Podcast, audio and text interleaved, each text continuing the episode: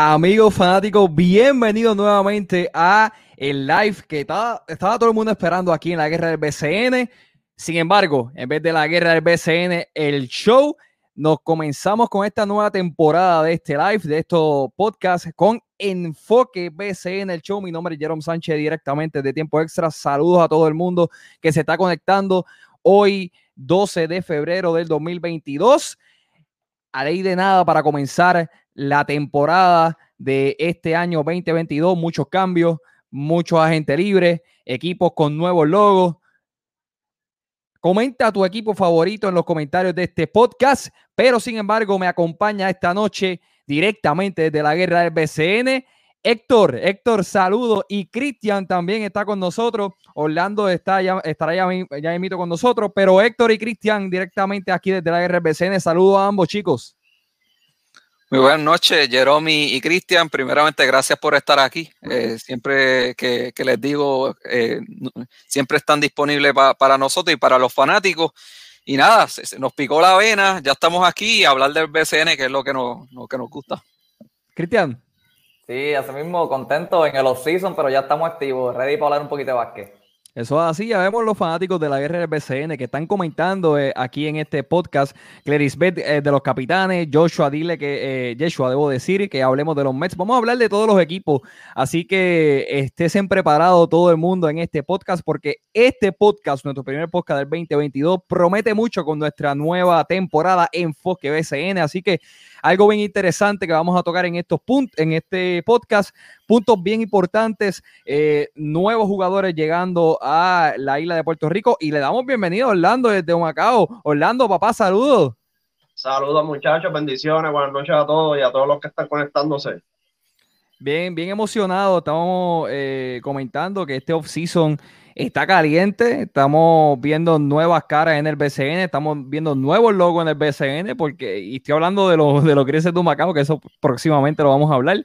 Así que vamos a comenzar, que ustedes creen? Vamos a comenzar con nuestro primer eh, tema. Fechas importantes, primero que todo, fechas importantes. Son 32 partidos, amigos fanáticos, que nos están sintonizando esta noche en la guerra del. El primero de marzo es el sorteo de nuevo ingreso del 2022.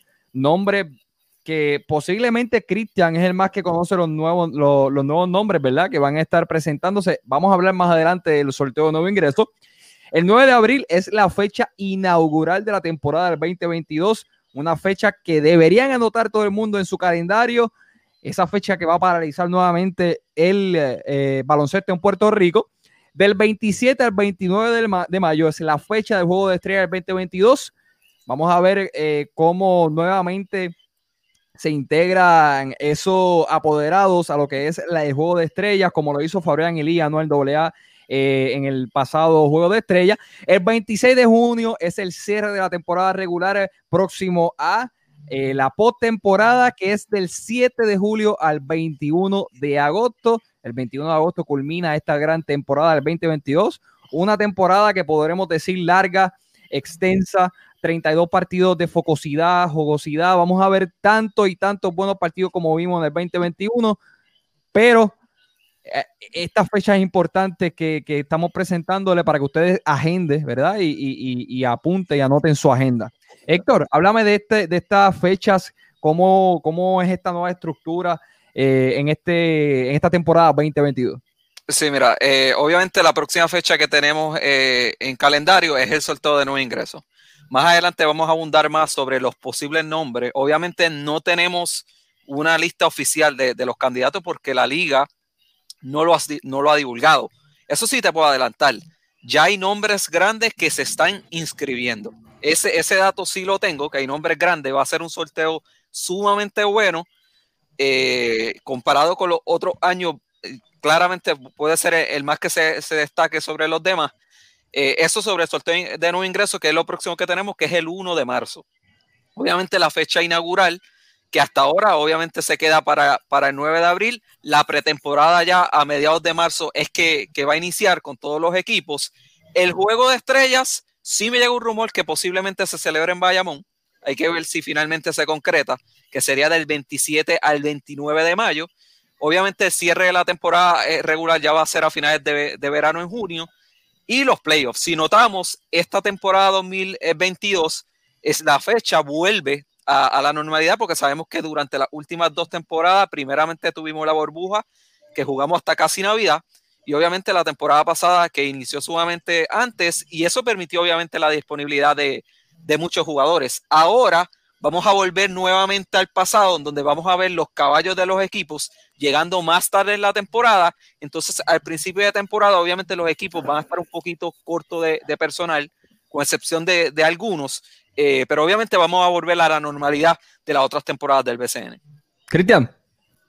Sí, no, así mismo, segundo las palabras de, de, Héctor, que va a ser una temporada bien interesante con una gran camada que viene en el sorteo de nuevo ingreso, que aunque no sabemos, sí sabemos que, sí, aunque no sabemos quiénes van a estar específicamente, sí sabemos que es una gran camada y esperamos mucho de, de esta temporada, igual que fue la temporada pasada. Orlando. No, definitivamente estoy de acuerdo con los muchachos. Va a ser una temporada bien interesante, ya que todos los equipos se han reforzado. Hemos visto ya los movimientos Sabemos que van a traer refuerzos élites, que eso es bien importante para el nivel competitivo y la exposición de la liga. Y obviamente estamos en espera de esos jugadores que están ¿verdad? en negociaciones todavía, a ver quién, quién firma con, con lo que queda gente libre y obviamente los chamacos del sorteo, que hay mucho talento todavía disponible y que no se ha inscrito. Estamos en espera a ver, ¿verdad? Dicen que van a alargar la fecha para darle la oportunidad a los que están jugando todavía en, en los colegiales. Por ejemplo, Plomer, que estamos también esperando, ¿verdad? Que va a pasar con él, Ivan Jackson, varios jugadores que están en, el papel ahí en espera, pero nada, pasó una temporada interesante, extensa, y como dice Héctor, van a llegar los caballos quizás en mayo o mediados de mayo, pero va a haber mucha competencia.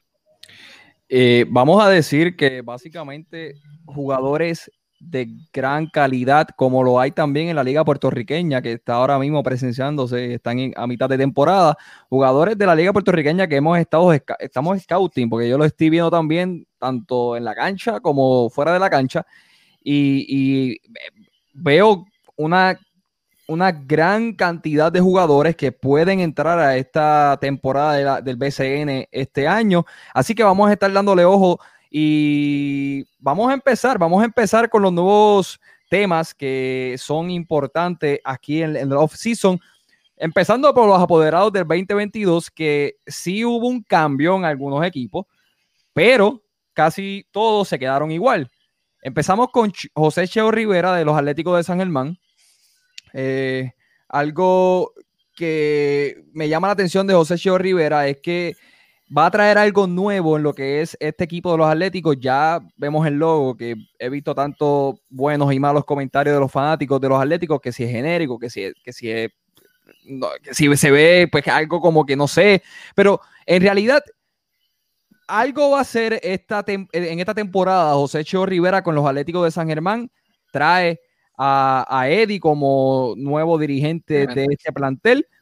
Yo quiero que cada uno de ustedes me digan acerca de que José Cheo Rivera va a ser en este equipo, en este plantel para esta temporada 2022. Recibimos una noticia recientemente que va, a ser un, estilo de, juego al principio, antes de, comenzar los partidos. Cristian, háblame de, ¿verdad? de José Cheo Rivera y qué va a hacer con los Atléticos de San Germán. Mira, ese equipo de los Atléticos, ¿verdad? El año pasado no tuvo una muy buena temporada y yo creo que cualquier, cualquier cambio positivo que se dé en, ese equipo, yo creo que va a ser de agrado para todo el pueblo, es la cuna del baloncesto, yo creo que es importante que esa, franquicia se mantenga en San Germán y yo creo que esa es la tarea de los apoderados, mantener, si no, realzar el, el nivel de los equipos y yo creo que eso es lo que, lo que vamos a ver con este equipo de San Germán. Igual no hay, no se supone que ellos tengan la presión de ganar un campeonato de, de, de hoy para mañana, pero definitivamente creo que son, en buenas manos el equipo y debe permanecer. Para no alargar tanto el podcast, voy a mencionar a cada uno, ¿verdad? Eh, en este caso, Cristian habló de los Atléticos. Vamos con Rafael Rodríguez de los Brujos de Guayama, un equipo. Eh, y esto se, ¿verdad? se lo voy a preguntar a Héctor. Quiero que Héctor abunde de Rafael Rodríguez como apoderado de, los Brujos, que lleva años ya eh, dentro de esta franquicia de los Brujos de Guayama. Bien interesante lo que ha pasado, ¿verdad? Durante este offseason con los Brujos. Pero quiero que Héctor me abunde un poquito acerca de qué Rafael va a hacer para esta temporada 2022 con los Brujos de Guayama. ¿O qué puede hacer? Eh, eh, Rafa Rodríguez es el, apoderado básicamente más antiguo de, todos estos eh, apoderados y, es, una, una, buena señal, obviamente, porque te brinda estabilidad como franquicia. Guayama ha sido una franquicia que ha sido, eh, como dicen por ahí, underrated, que, que la han subestimado bastante. Y vimos lo que hicieron la pasada temporada. Obviamente en los playoffs vimos lo que pasó porque estaba un poco de, de falta de profundidad, pero no, no es secreto que ellos tenían piezas como Jan Clavel y, y obviamente todavía retienen a Tyler Davis.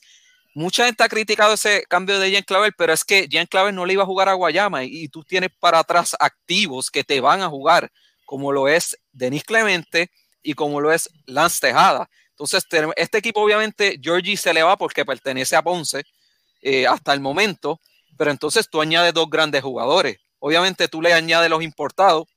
Obviamente de, esa información todavía oficialmente no, no, se ha, no se ha brindado, pero Guayama siempre se ha destacado por un equipo, obviamente, que vive de la defensa. Sabemos que trajo a Terrico Guay la pasada temporada, metía el triple, le abrió bastante la cancha y vimos los resultados. Y en el caso de Rafa Rodríguez, hay que admirarlo porque siempre sabemos que Guayama es un, podemos catalogar quizás como una franquicia de un mercado un poco pequeño, eh, obviamente en el, en el, sur de Puerto Rico, pero siempre se ha mantenido ahí. Siempre ha, ha, sabido presentar equipos competitivos ante esa situación que tiene. Y obviamente no se ven nada mal para esta próxima temporada porque añades activos que te van a jugar, que es contrario a lo que era eh, Jean Claver. Y obviamente Hoy eh, anuncian a Yavar y Josea, que vamos a entrar en eso en breve cuando estemos con, con, los planteles, pero obviamente se ve que el equipo ahora tiene profundidad. Es cuestión de, de, de tener esas consistencias en los playoffs y los lo otros son 20, 20, pesos, como dicen por ahí. Ernesto Cambo, de los Grises de Macao, que ahora tiene nuevo eh, logo, como ya ven, de los Grises. Eh, algo que, que, me ha, ¿verdad? Eh, que he visto que Ernesto está haciendo uno, uno, unos movimientos bastante interesantes. Y yo quiero que Orlando eh, me hable un poquito de lo que estos Grises de Macao junto a Ernesto están realizando en esta offseason. Orlando, cuéntame un poquito. Bueno, lo primero fue que traen a dos, anuncian a dos importados, ¿verdad? a nivel de selección nacional, como es amigo y el dominicano, que son jugadores de selecciones, ya eso es una buena señal y, le, da una seriedad a, lo que quieren traer. Hacen los cambios, traen a José Soto, traen a Parker, Gaby Velar, lo firma con ellos. Entiendo que de los nativos se fueron algunos, pero eh, traen otras piezas nativas que van a hacer el trabajo. El núcleo se ve bastante completo. Pedro González va a ser el coach ahora en propiedad junto a sus dos asistentes. Creo que está Malpica. Hay uno que fue asistente de Paco Olmo que no, no, tengo el nombre ahora, si lo sabes, Héctor, que va a ser uno de los asistentes de Pedro. Sí, que yo entiendo que, ¿verdad? La, la, seriedad que traen ahora este año y se ve que hay competencia, so, van a poder competir de tú a tú con los demás equipos y eso es lo importante, el fin del día, que todos los equipos tengan el mismo potencial, quizás unos más que otros, pero que puedan competir. También el rebranding del logo fue positivo, ya que mucha gente no estaba de acuerdo con el pasado logo se hizo un logo nuevo, bastante positivo el feedback, eso es bueno para la franquicia y como te dije, bueno para la liga. Esa es la idea, que todos los equipos suban su nivel y, y hagan un buen producto para el fanático y que siga creciendo la fanaticada dentro y fuera de Puerto Rico.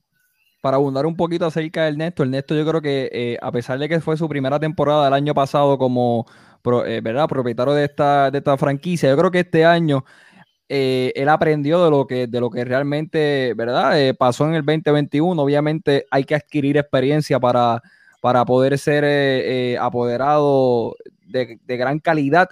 Y uno de la noche a la mañana no puede ser un gran apoderado así porque sí. Así que yo quiero que, que, que fanáticos de ustedes de los Grises de Macao, que stay calm, porque esto ya, esto es paso por paso, esto es como, como dicen, a veces están en pamper gateando, así que este, el equipo de, de, de, Ernesto Cambo de los Grises de Macao básicamente está haciendo un gran trabajo este año, que, que va, va, a ser un gran trabajo este año, que vamos a mencionar eso ahorita. Sin embargo, Fabrián Eli y Emanuel Gasmey, eh, conocido como Manuel AA, sigue eh, capitaneando, ¿verdad? Este equipo de los capitanes de Arecibo, gran trabajo, ¿verdad? Eh, que, que, hicieron el año pasado, pero yo creo que Cristian me, me, abunde un poco de lo que Fabrián y Anuel van a hacer este año con los capitanes de Arecibo, si traerán nuevas piezas, si van a hacer lo mismo, si, si harán algo, algo fresh, algo nuevo, o van a hacer la misma dinámica del año pasado. Cuéntame, Cristian. Mira, Jerón, para ser corto y preciso y no extendernos mucho más, me parece que este equipo, ellos están haciendo lo correcto, no lo, no lo están desmantelando, tratar de mantener ese núcleo completo y para el back to back, como dicen allá en Jayuya, if it works, don't fix it. Eso es así.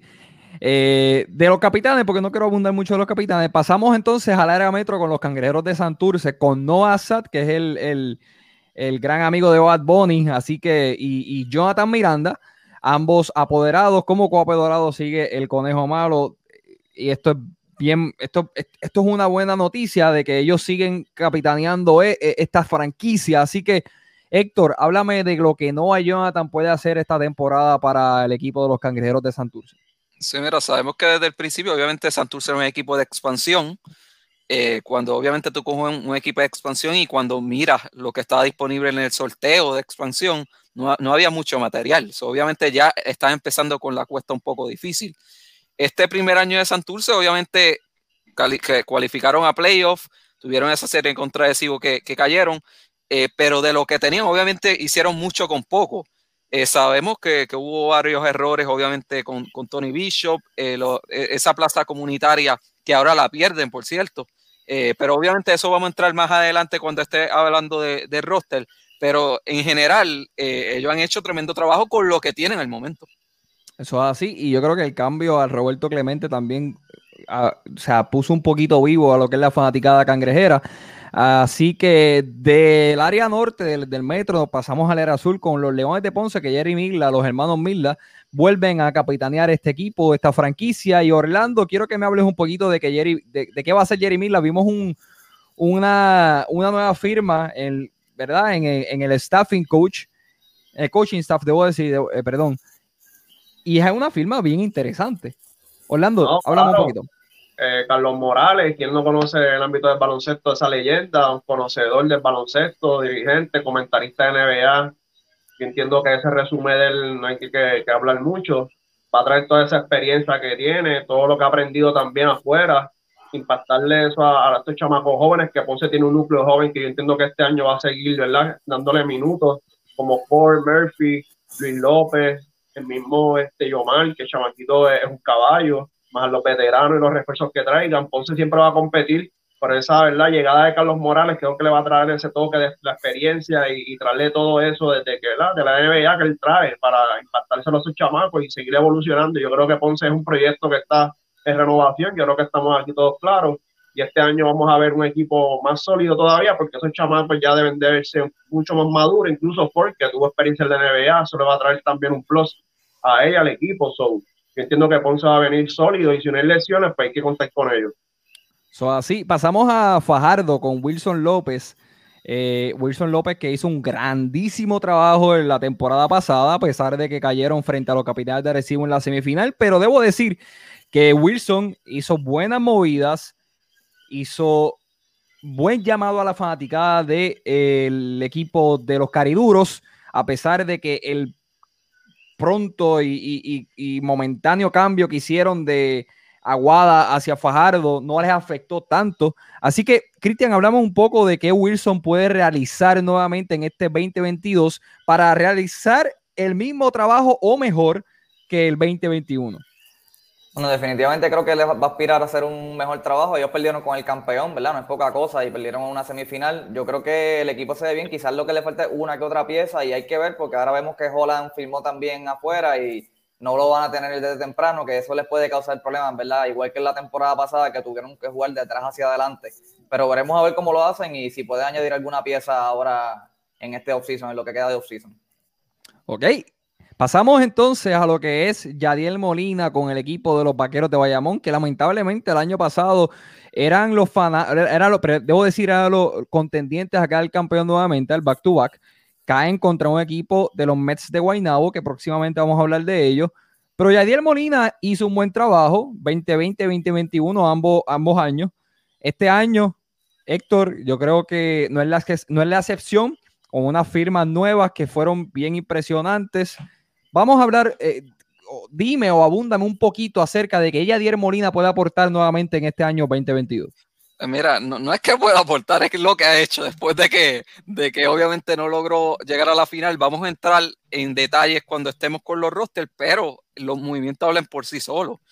Eh, obviamente, si hay alguien que tiene ganas de quitarle el campeonato agresivo, no es secreto que, que es Yadier y es los vaqueros de Bayamón, y están haciendo esas movidas. Obviamente, hay que probar en la cancha eh, si obviamente todo, todo eh, eh, sale bien, pero Yadiel, desde que entró a los vaqueros, le brindó estabilidad. No solo eso, son también ejemplos para muchas otras franquicias. La transmisión de ellos de internet, una cosa impecable, perfecta, con su propio equipo de, narración, inclusive el equipo de transmisión que era del BCN, ellos lo contrataron para ellos, los que estaban en la burbuja. Y vemos que en el mercadeo siempre ha estado ahí. Bueno, los abonos hablan por sí solos, aunque son los más costosos de la liga, ya prácticamente lo que es VIP y lo que es Palco está todo vendido, que es el único equipo que ha prácticamente vendido todos sus abonos, que esas acciones hablan por sí solas del trabajo de Yadier. Algo impresionante que lo que ha hecho Yadier Molina en el 2021 y quería aportar y abundar un poquitito acerca de esa franquicia porque Yadier Molina realmente hizo lo que vemos prácticamente en la NBA, en, en League Pass. Tú sabes, ustedes saben que en la NBA hay paquetes de League Pass que cada uno tiene su canal. Eh, y, realmente yo creo que el equipo de los vaqueros con, este, con esta transmisión en YouTube que, wow, y fue impresionante el, los camarógrafos, tanto también el, narrador y el comentarista. Creo que Yadier Molina no va, no va a ser la sección este, en esta temporada del 2022. Nos vamos entonces con los... Ajá. Jerón, perdona, eh, quería también tocar algo de Bayamón. Eh, yo entiendo que Yadier cuando entra es el que viene a, traer esa transición para que otros apoderados se interesen en entrar a, lo que es la liga, ya que él fue el primero, como dice Héctor, en, cambiar lo que es el mercadeo, en traer algo de altura. La cancha siempre estuvo llena y la gente no va a ir a ver algo que, que, no llame la atención. son los resultados estuvieron ahí, que hay que darle crédito también a Yadier, ya que ahora todos los equipos han, dado el paso al frente y eso es bueno. Pero yo entiendo que él fue el primero en, demostrar que se podía y creer en BCN. Eso es así, es, algo bien importante. Gracias, Orlando, por tocar ese punto.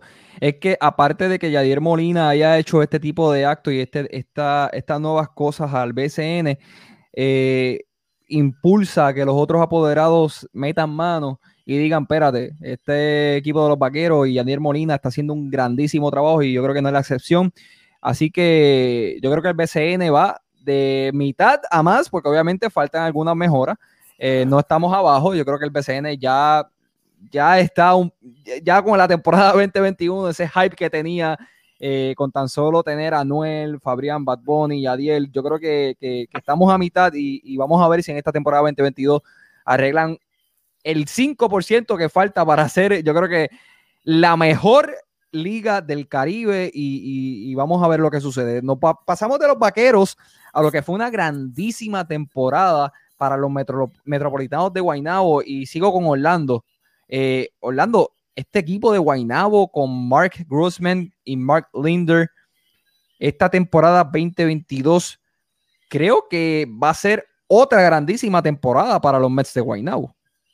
No, claro, y, y la realidad, un equipo subestimado. Incluso nosotros a veces no lo veíamos eh, llegar al final, ya que no tenía un roster extenso, y es la realidad pero que demostraron con calibre, demostraron orgullo y, verdad, hicieron todo posible y llegaron hasta donde llegaron y obviamente llegaron con un roster no extenso, pero lo importante es que este año ya comenzaron a hacer las firmas de nativos, que son algo bien importante para ellos. La otra noticia es que no, no tendrán a Stockton en abril desde el principio, que ahora vamos a ver cómo pueden ellos entonces traer a los refuerzos que hagan el trabajo y se mantengan y esperar a ver si ellos entran. Pierde un refuerzo, entiendo, esta temporada, son Vamos a ver si los jugadores nativos, sé que LeBlanc ya está con ellos este, practicando, renovó Orozco. No sé si Jonathan va a estar desde el principio, ya que viene una lesión, pero yo entiendo que el equipo hay que contar con ellos, ya que estuvieron ahí. Y obviamente ellos van a, hacer sus firmas de impacto, so hay que contar con Guaynabo. Hablaremos un poco y abundaremos un poco más más adelante de este equipo de Guaynabo y finalizamos con Héctor Horta de los Gigantes de Carolina, que yo yo sé que, Cristian, me vas a decir que ellos van a, han firmado grandes nombres, pero yo quiero dejar eso para cuando vayamos a los rosters. Háblame de Héctor Horta, de que el año pasado volvieron, ¿verdad? Del receso que tuvieron en el BCN. Y este año estamos viendo grandes frutos. Háblame de Héctor Horta. También que no se nos queda hablar de los piratas, creo que no hemos hablado de los piratas. Oh, sí, sí, sí, sí. Sí, déjame saber. Eso lo decía a Héctor. hablándote, un poquito de los gigantes, mano, ellos sufrieron mucho el año pasado con la baja de Vander Ortiz. Eso fue casi, a, casi a punto de empezar la temporada, mano, y eso fue, les costó básicamente las aspiraciones que ellos tenían. Este año, pues hay que ver, tienen ahora a Carlos González, gran dirigente, y me parece que, que el equipo tiene mucho que trabajar pero tiene los recursos. Así que hay que ver cómo, cómo lo hacen los gigantes, que igual, al, como hablé también de los Atléticos, un equipo que viene relativamente sin presión porque no se espera mucho de ellos, pero tienen los recursos para ganar. Abundaremos más de eso y de los gigantes, tanto del staff y, de los jugadores más adelante, pero culminamos y le pido disculpas a los fanáticos de Quebradía y tanto a Héctor también, eh, a los, que, los Piratas de Quebradilla con nuevo eh, eh, apoderado que es Dion New, un apoderado, ¿verdad? Eh, eh, que traen de Estados Unidos. Se hablaba se comentaba de que los piratas ya no iban, que iban a recesar este año. se habló y se rumoró de que iban a cambiarlo de pueblo. Fueron tantos y tantos rumores acerca de los piratas de quebradilla en este off-season que finalmente decidieron quedarse en quebradillas y Dion New, como nuevo apoderado, va a, capitanear y a liderar este equipo. Héctor, háblame de este equipo de los Piratas de Quebradilla. No, no, de, los, no de los Piratas, sino de que Dion New. Háblame de Dion New. Mira, la razón por qué te dije déjame este tema a mí es porque no aparece información de ese señor y te, me explico. Yo he, yo he, tratado de investigar y buscar información sobre quién es este, esta persona. Obviamente tenemos la información que nos dio el BSN, sabemos que es filántropo, que es inversionista y, que era, creo que era dirigente de categorías menores. Usted mismo, el que está escuchando esta transmisión, puede hacer el ejercicio y poner ese nombre en Google. Lo único que le va a salir es la noticia de que a él lo hicieron apoderado de los piratas. No sale ninguna otra noticia, así que no sabemos quién es la persona. Me imagino que pronto hará una conferencia de prensa para presentarlo, pero sí sabemos que él va a entrar por la ley 22 de inversionista de Puerto Rico. Igual como está Mark Grossman y Mark Linder en, los Mets de Guaynabo, he escuchado comentarios de que obviamente tiene mucho dinero.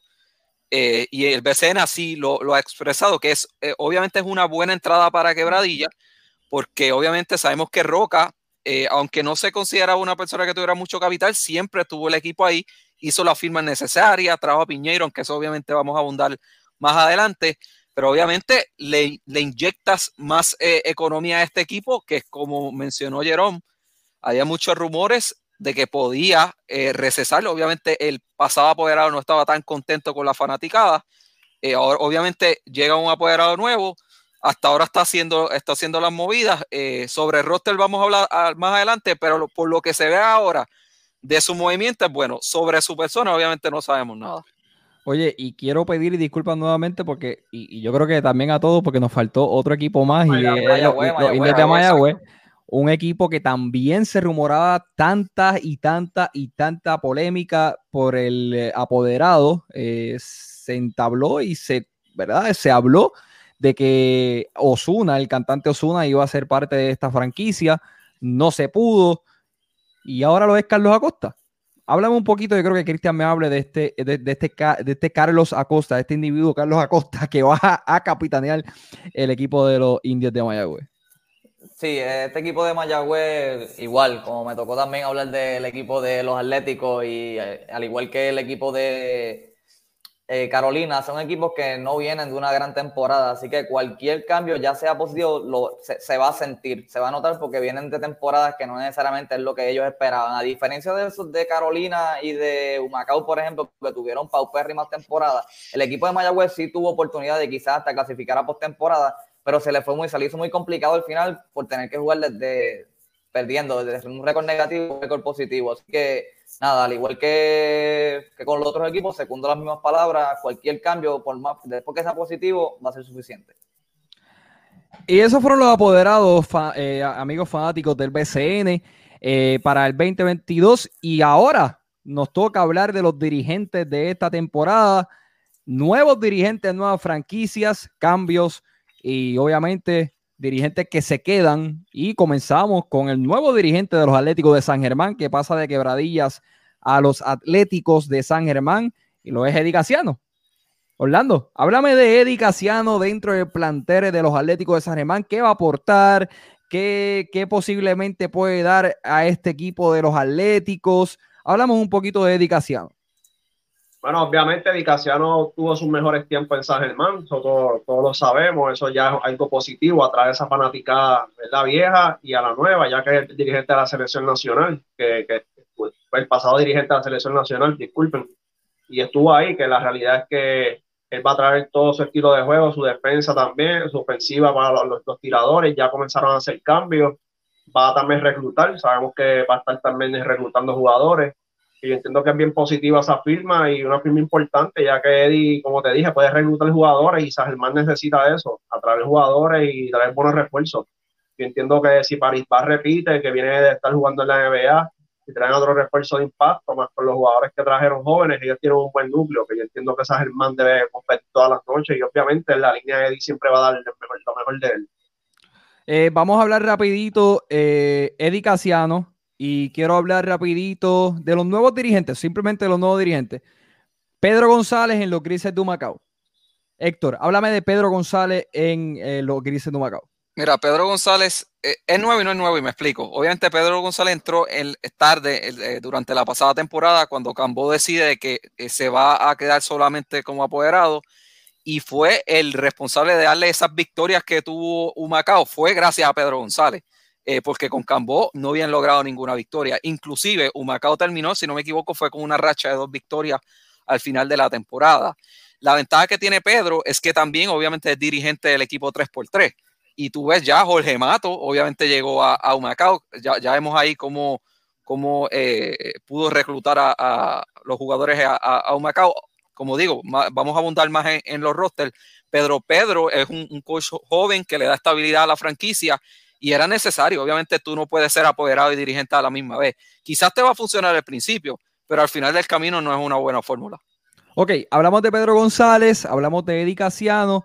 Eh, de los otros dirigentes queremos, quiero abundar cuando estemos en los rosters ahora, así que, eh, así que ustedes amigos fanáticos, antes de irnos a los rosters tenemos las últimas noticias que han acontecido en este off-season y yo creo que han sido unas noticias que posiblemente algunos digan, wow, espérate, cae en este equipo. Eh, ¿Qué puede pasar ahora que los piratas van a empezar las prácticas en dos semanas? Eh, la Raymond, eh, Raymond Cintrón, debo decir, está listo para entrar en la cancha del 2022. Raymond Cintrón, luego de una lesión, vuelve a jugar en la temporada del 2022. Ali Verdier está en la agencia libre. La nueva imagen de un Macao que lo hablamos. Orozco está en el equipo de los Mets de Guaynabo, que lo vamos a hablar en, eh, el, en, lo, ¿verdad? en los roster. Los Mets comienzan sin Stockton y Brima, algo también que puede chocar a este equipo de los Mets de Guaynabo. El Palacio de Mayagüez lo alumbran, ahora tienen nuevo, ¿verdad? Nuevo alumbrado en esta grandísima, en este grandísimo colisión en Mayagüez. Cal Viñales está con los Mets de Guaynabo, una gran adquisición para los Mets de Guaynabo que vamos a hablar eh, próximamente. Y Javari Josiah de los Capitanes de Arecibo ya no lo es, regresa a su eh, equipo nuevamente que lo fue los Brujos de Guayama. Pasamos ahora a, a Héctor, a lo que van a hacer, eh, lo que vamos a hablar, que el, el... Ah, espérate, faltan un poquito más de noticias. Nate Mason pasa a los Atléticos de San Germán, Dwayne Box a los Indios, Pizarro firma extensión con los Indios de Mayagüez, el BCN no da paso a la agencia de, de Denny Clemente, que eso lo vamos a hablar cuando lo mencionemos en el staff. En el roster le voy a decir, AJ Crawford y los Leones están cerca de un acuerdo que probable, probablemente eh, ya ese, ese acuerdo está a ley de nada para cerrarlo. Y Iván Ríos a los cangrejeros de Santurce. Eh, mira, mira, me lo, lo el nuevo uniforme de los brujos de, Guayama. Hábleme un poquito. Oye, fíjate, estos brujos de Guayama. Orlando, Orlando. Orlando, mira ese uniforme de los brujos de Guayama para este año. ¿Qué tú crees? Eh, Guayama está trabajando, ya van a saber muchas cositas pronto. Guayama viene fuerte este año, ya hemos hablado dos o tres cositas aparte con Héctor y van a saber muchas cosas nuevas, pero lo positivo es eso, que ¿verdad? renovaron ¿verdad? su imagen para entrar lo que es el mercadeo, modernizando su mercadeo, actualizándose, como todos los equipos deberían hacer. Y nada, a mí me encantan los, dos tres estilos y el feedback fue bien positivo en las redes cuando subieron ¿verdad? los uniformes, ha sido bien positivo, que eso es lo importante y que la fanaticada de Guayama está nuevamente aceptando el equipo y apoyando, que eso es lo, que se necesita ahora mismo. Oye, Orlando, para abundar un poquito de los brujos de Guayama, viendo que esta nueva, este, este nuevo uniforme que están presentando a, a la fanaticada, yo creo que debido a todo ese revolú del cambio, eh, de los cambios, que no tenían que cambiar a este jugador, que es cierto que si lo otro, han sabido cómo reestructurarse en los medios y decir, espérate, espérate, espérate, nosotros no estamos fastidiados, nosotros vamos a hacer algo nuevo, vamos a hacer algo que, a ustedes, los fanáticos, les guste. Yo creo que, este equipo de los Bros de Guayama, el staff, está haciendo un buen trabajo en esta offseason. No, sí, como dijo Héctor, que Rafa yo creo que es el, apoderado de, los, veteranos que queda ahora mismo. Creo que ella lleva 12 años ya al mando a su familia y entiendo que eso es positivo y le da credibilidad. Y la fanática de Guayama está, es cuestión de la, hacer el, cambio ahora, lo que, lo que está pasando con lo que son las redes sociales, el mercadeo digital, que eso, es lo que va a cambiar todo el BCN este año y va, van a haber muchas cosas, de verdad. Pasamos de los Bros de Guayama con su nuevo look de los uniformes a los posibles candidatos que, eh, que, van a estar en el sorteo de este año 2022. Algo bien interesante, vemos nombres bien interesantes en este posible sorteo eh, que se va a dar este año, tanto como Jojo Walker, Shawnee Hawkins, Jesús Cruz, Jace Febles, pero para no hablar de tantos nombres, yo quiero que Cristian, mira, así, me abunde un poquito de grandes nombres. Cuéntame, Héctor. Sí, para hacer la aclaración antes de empezar, no es que está inscrito, son posibles candidatos. Obviamente la liga no ha divulgado el listado, pero estos nombres se, mencionan como posibles candidatos. No es que está inscrito todavía, hacer la aclaración. Para aclarar exactamente, muchas gracias, Héctor. Son posibles candidatos que eh, probablemente eh, se integren al sorteo de este año, pero yo creo que Cristian me abunde un poquito de grandes nombres que pudieran entrar y, y que pudieran impactar este, en esta temporada 2022. Cristian. Bueno, hay muchos nombres, pero como tú dices, hablando rapidito, está el Jet de Shanghai, Jeremy Agosto, que ha sido una bestia en todas las categorías menores, juega con los capitalinos, los capitalinos de San Juan en, la Liga de Baloncesto puertorriqueña. Me parece que es un nombre que hay que estar bien pendiente. De verdad las tiene todas, una maquinita en la ofensiva, la tira de afuera, tiene clutch rápido, hace de todo. Es un point guard y es tremendo, una tremenda edición para Cristian, disculpa que, te interrumpe, disculpa que te interrumpe. Él, él, él es el jugador que jugó en Nicaragua, creo que fue, ¿verdad? Algo así fue Nicaragua. Sí, él estuvo, él estuvo participando, al igual que otros jugadores del BCN que han estado militando también en la liga ya en, Nicaragua, pues él es uno de ellos. El otro que, se, que hablábamos fuera del aire y que ahorita lo mencionó Orlando es Alfonso Plomer. Plomer es un jugador que ya se, se, benefició de esa temporada adicional que pudo jugar en, a nivel colegial en el y es su quinta temporada, usualmente juegan cuatro, por la situación del, del COVID, que es algo atípico y ahora mismo se transfirió luego de estar con Utah esas últimas dos temporadas está con Illinois y este año también está terminando y puede ser que, tenga oportunidad de venir al BSN si no tiene contratos afuera en Estados Unidos o, en cualquier parte del exterior. Otro jugador y que vienen también trabajando desde las categorías menores vienen siendo Jesús Cruz, Cristian Negrón, Jivan Jackson, George Condit, que son jugadores que vimos, por lo menos tuvo la oportunidad de verlos aquí en Puerto Rico en, como para el 2015 en un centro básquet que hubo que fue clasificatorio para el premundial y son jugadores que de verdad han dado la talla a nivel colegial. Jesús Cruz estuvo en Fairfield, que aunque es División 2, se mantuvo los cuatro años jugando al mismo nivel. Cristian Negrón fue, empezó en la Universidad de Loyola, División 1, terminó con Gran Valley State y ahora mismo tiene un, gran físico, un jugador de 6'7", forward, lo podemos ver, si buscan los highlights de él en YouTube, un tipo que tiene, tiene mucho físico y mucho bote, más que todo, un, tipo que donkea la bola a otro nivel. Jivan Jackson, muchos lo conocen, es nieto de Flor Meléndez, y hijo de Leroy Jackson, jugador de Panamá. Ivan Jackson es el líder, para el que no lo sabía, de puntos de la, historia de la Universidad de Texas del recinto de San Antonio.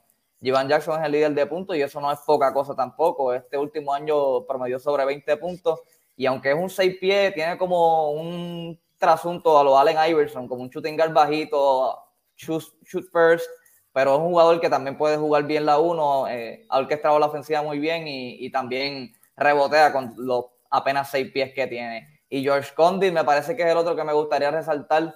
George Condit es un jugador de un 6'9 de estatura, lo vimos en la clasificatoria al Mundial, donde enfrentándonos a Serbia, en Serbia, para el pase olímpico, para un pase olímpico le metió 20 puntos tirando de 9, 10 de campo, incluyendo dos triples. O sea que eso también es un súper talento que, que, se va a ver si se, finalmente se inscribe en el torneo y eventualmente lo vamos a estar viendo de seguro en alguna ventana o, o, más tarde en su carrera quizás participando en el BCN. No se me puede quedar Eric Ayala también, que es hijo de Pucho, el rapero, Eric Ayala también, tremendo atleta que ha dado de qué hablar, uno de los subestimados, al igual que Plomer, que no se, no se hablaba mucho de ellos al principio de su carrera colegial, y a medida que se ha desarrollado, se habla mucho. Él se ha mantenido en Maryland, División 1, los cuatro años, y ya es momento de graduarse y me parece que también puede ser una gran adición para el BCN. Los demás, pues claro, tienen talento y todo eso, pero para mí esos son los, los que hay que estar pendientes. Yo, yo tengo dos preguntitas a ustedes, rapidito, acerca de lo, del, del sorteo. Eh, una, y no es una, no es una pregunta, es más una afirmación. Pedro Iglesias no, no, no, nos dice que falta Tremont Waiters. Tremont Waiters, no conozco el jugador. Si alguien de ustedes lo conoce, me, me zumba algo, no, no, no lo he visto. Hay, faltan, faltan muchos nombres, como decía Héctor al principio, son, estos son unos de los que nosotros pensamos que, debe, que se van a estar eh, seleccionando en el sorteo, pero no hay nadie inscrito. Claro, claro, claro. No hay nadie inscrito, ¿no? Y también hay que mencionar a, a Walker, el hijo de Buda, que él estuvo jugando en Portland. Oh, ese también. Sí, caballo. sí, sí. Un caballo. Y yo sé que si él la hace aquí, va a dar mucho dolor de cabeza, porque el chamaco es caballo y si se inscribe, yo sé que va a ser de los top five, porque de verdad es caballo. Claro. Es que te iba a decir, hablando también de eso, ahora que me recuerdo, te, te tiré un videito ahí para que vean, van a poder ver ese equipo sí. que les mencioné jugando en Puerto Rico. En ese equipo también estaba Georgie Pacheco, que acaba de ganar el novato del año, así que están todos más o menos en esa camada. Van a ver a Luis López, van a ver a Georgie Pacheco, van a ver a eso junto a estos jugadores que se van a estar integrando posiblemente al torneo. Entonces, la última pregunta para luego pasar a lo que es el, eh, ¿verdad? Los rosters. Y se lo voy a hacer a cada uno. ¿Quién ustedes creen que va a ser el first pick de, esta, de este sorteo 2022? Yo sé que está difícil. O realmente está difícil. Tenemos grandes talentos este año para este sorteo. Pero yo quiero que ustedes me mencionen si vamos a suponer que estos nombres que estamos viendo en pantalla, eh, tanto en YouTube y en Facebook, un saludo a, a, esa, a esa fanaticada de YouTube que nos está sintonizando. ¿Quién ustedes creen que va a ser ese first pick de esta temporada 2022? Héctor, ¿qué nombre, ¿qué nombre tú tienes en mente que va a impactar ese primer pick? Eh, mira, está difícil porque obviamente no tenemos el listado eh, quizás obviamente mitad de, estos nombres que estamos viendo aquí se inscriban. Lo que se ha escuchado es que bastantes jugadores de calidad se han inscrito, pero desconocemos los nombres. Y lo he visto en los comentarios. No es que se inscribieron, no es que se inscribieron o que está inscrito. Obviamente hay que ver qué pasa. Pero en un escenario hipotético, pensando que todo esto está inscrito, yo me iría. Bueno, es que está bien difícil, mano. Mira, está difícil, está difícil. Está difícil. Gerón, Gerón, cambia la pregunta mejor di tú como GM en el draft, ¿a quién tú llamarías? Pues claro, exactamente. Tú como GM y tienes la oportunidad de seleccionar el primer pick. Wow. ¿A quién tú eh, llamarías? Eh, considerando que en Puerto Rico los centros están bien escasos, yo me voy con George Condit. Cristian, yo creo que también Cristian Orlando coinciden con, con Héctor. Yo, yo puedo irme con Condit, yo respeto esa decisión y claro que sería un, un, first round pick, pero para irme un poco distinto, yo pensaría en Ethan Thompson, que es un jugador que ya llegó a firmar NBA, aunque no jugó y participó la temporada pasada en el G League. También un jugador que se ha estado trabajando desde categorías menores con la selección de Puerto Rico y se ha estado hablando mucho por mucho tiempo. Estuvo en Oregon State por cuatro años y bueno, ya es un atleta profesional en el G League. Así que yo creo que si no es Condit para poder desarrollarlo, me quedo con Ethan Thompson, que también es joven, tiene 23 años. Orlando, ¿qué tú crees? Bueno, obviamente, ¿verdad? todos pensamos iguales, pero ¿verdad? fuera de ellos, yo elegiría a Ivan Jackson, ya que Iván va a cambiar el BCN rápidamente, ya que tiene fanaticada, tiene un fanbase de chamacos y eso es bien positivo para él. Yo entiendo que es el, del grupo que estoy viendo ahora mismo, el más que tiene fanaticada en la calle, los chamacos lo siguen tiene exposición ya en Estados Unidos, que eso es un plus también para él. Y su juego en Puerto Rico se va a ver por encima del nivel, ya que es un, un combo guard, como mencionaron ahorita, anotador, un manejo de balón increíble, lo comparaban con el Ana Iverson de puertorriqueño en las redes sociales, en los videos, la misma gente americana, o algo debe tener similar a Iverson. No, obviamente no estamos comparándolo, pero tiene todas las herramientas para anotar, la ofensiva natural, y lo he visto entrenando con Steven García y de verdad tiene un brinco increíble también, que no lo sabía. Sí. So, de verdad, si se inscribe, hay muchos rumores de que no va a inscribirse, pero si se inscribe, Iván debe estar top 3 definitivamente y Carolina está ahí con dos, dos picks, que sería algo interesante. Y ese nombre, ese nombre es muy anglo, ¿verdad? Lo escuchan como Jackson, pero es de Bayamón, ese es criado aquí, eso no hay truco. criado aquí, eso es así. Y mira, eh, en, los genes, en los genes tiene basquetbol, Flor Meléndez, la leyenda, Leroy, Leroy Jackson, Nacho, claro que así, sí. Eso así, yo, yo, yo coincido con ustedes, compañeros. Sin embargo, yo creo que ustedes saben cómo es mi nombre, Mr. Controversia, ¿verdad? So que, aunque aquí no va a haber tanta controversia, porque en realidad esto está bien, bien reñido para ese primer pick, yo como GM llamaría nada más y nada menos que Alfonso Plomer. Así que yo llamaría a Alfonso Plomer por muchas razones, realmente por muchas razones. Ya, lo, ya lo hemos visto, ya lo, hemos visto jugar tanto también a, Jackson con Dick y Thompson, pero yo creo que Alfonso Plomer tiene esa, esa energía y ese, y ese carisma para hacer ese primer pick eh, en cualquier equipo. Yo creo que en cualquier equipo puede cuadrar y puede, y puede eh, ser parte de una gran plantilla. Así que no quiero abundar más del tema, eh, porque vamos a hablar de lo que sería los lo roster de cada equipo. Y estos roster, algunos se quedaron iguales, otros tienen nuevos nombres dentro de esta franquicia. Y esto es bien interesante. Empezamos con un roster nuevo. Y digo nuevo porque tiene nuevas caras y nuevos nombres. Y lo es los Atléticos de San Germán. Héctor, háblame de este roster atlético que implementa a Eddie Casiano como su nuevo dirigente, pero también tiene nuevo, nuevas caras.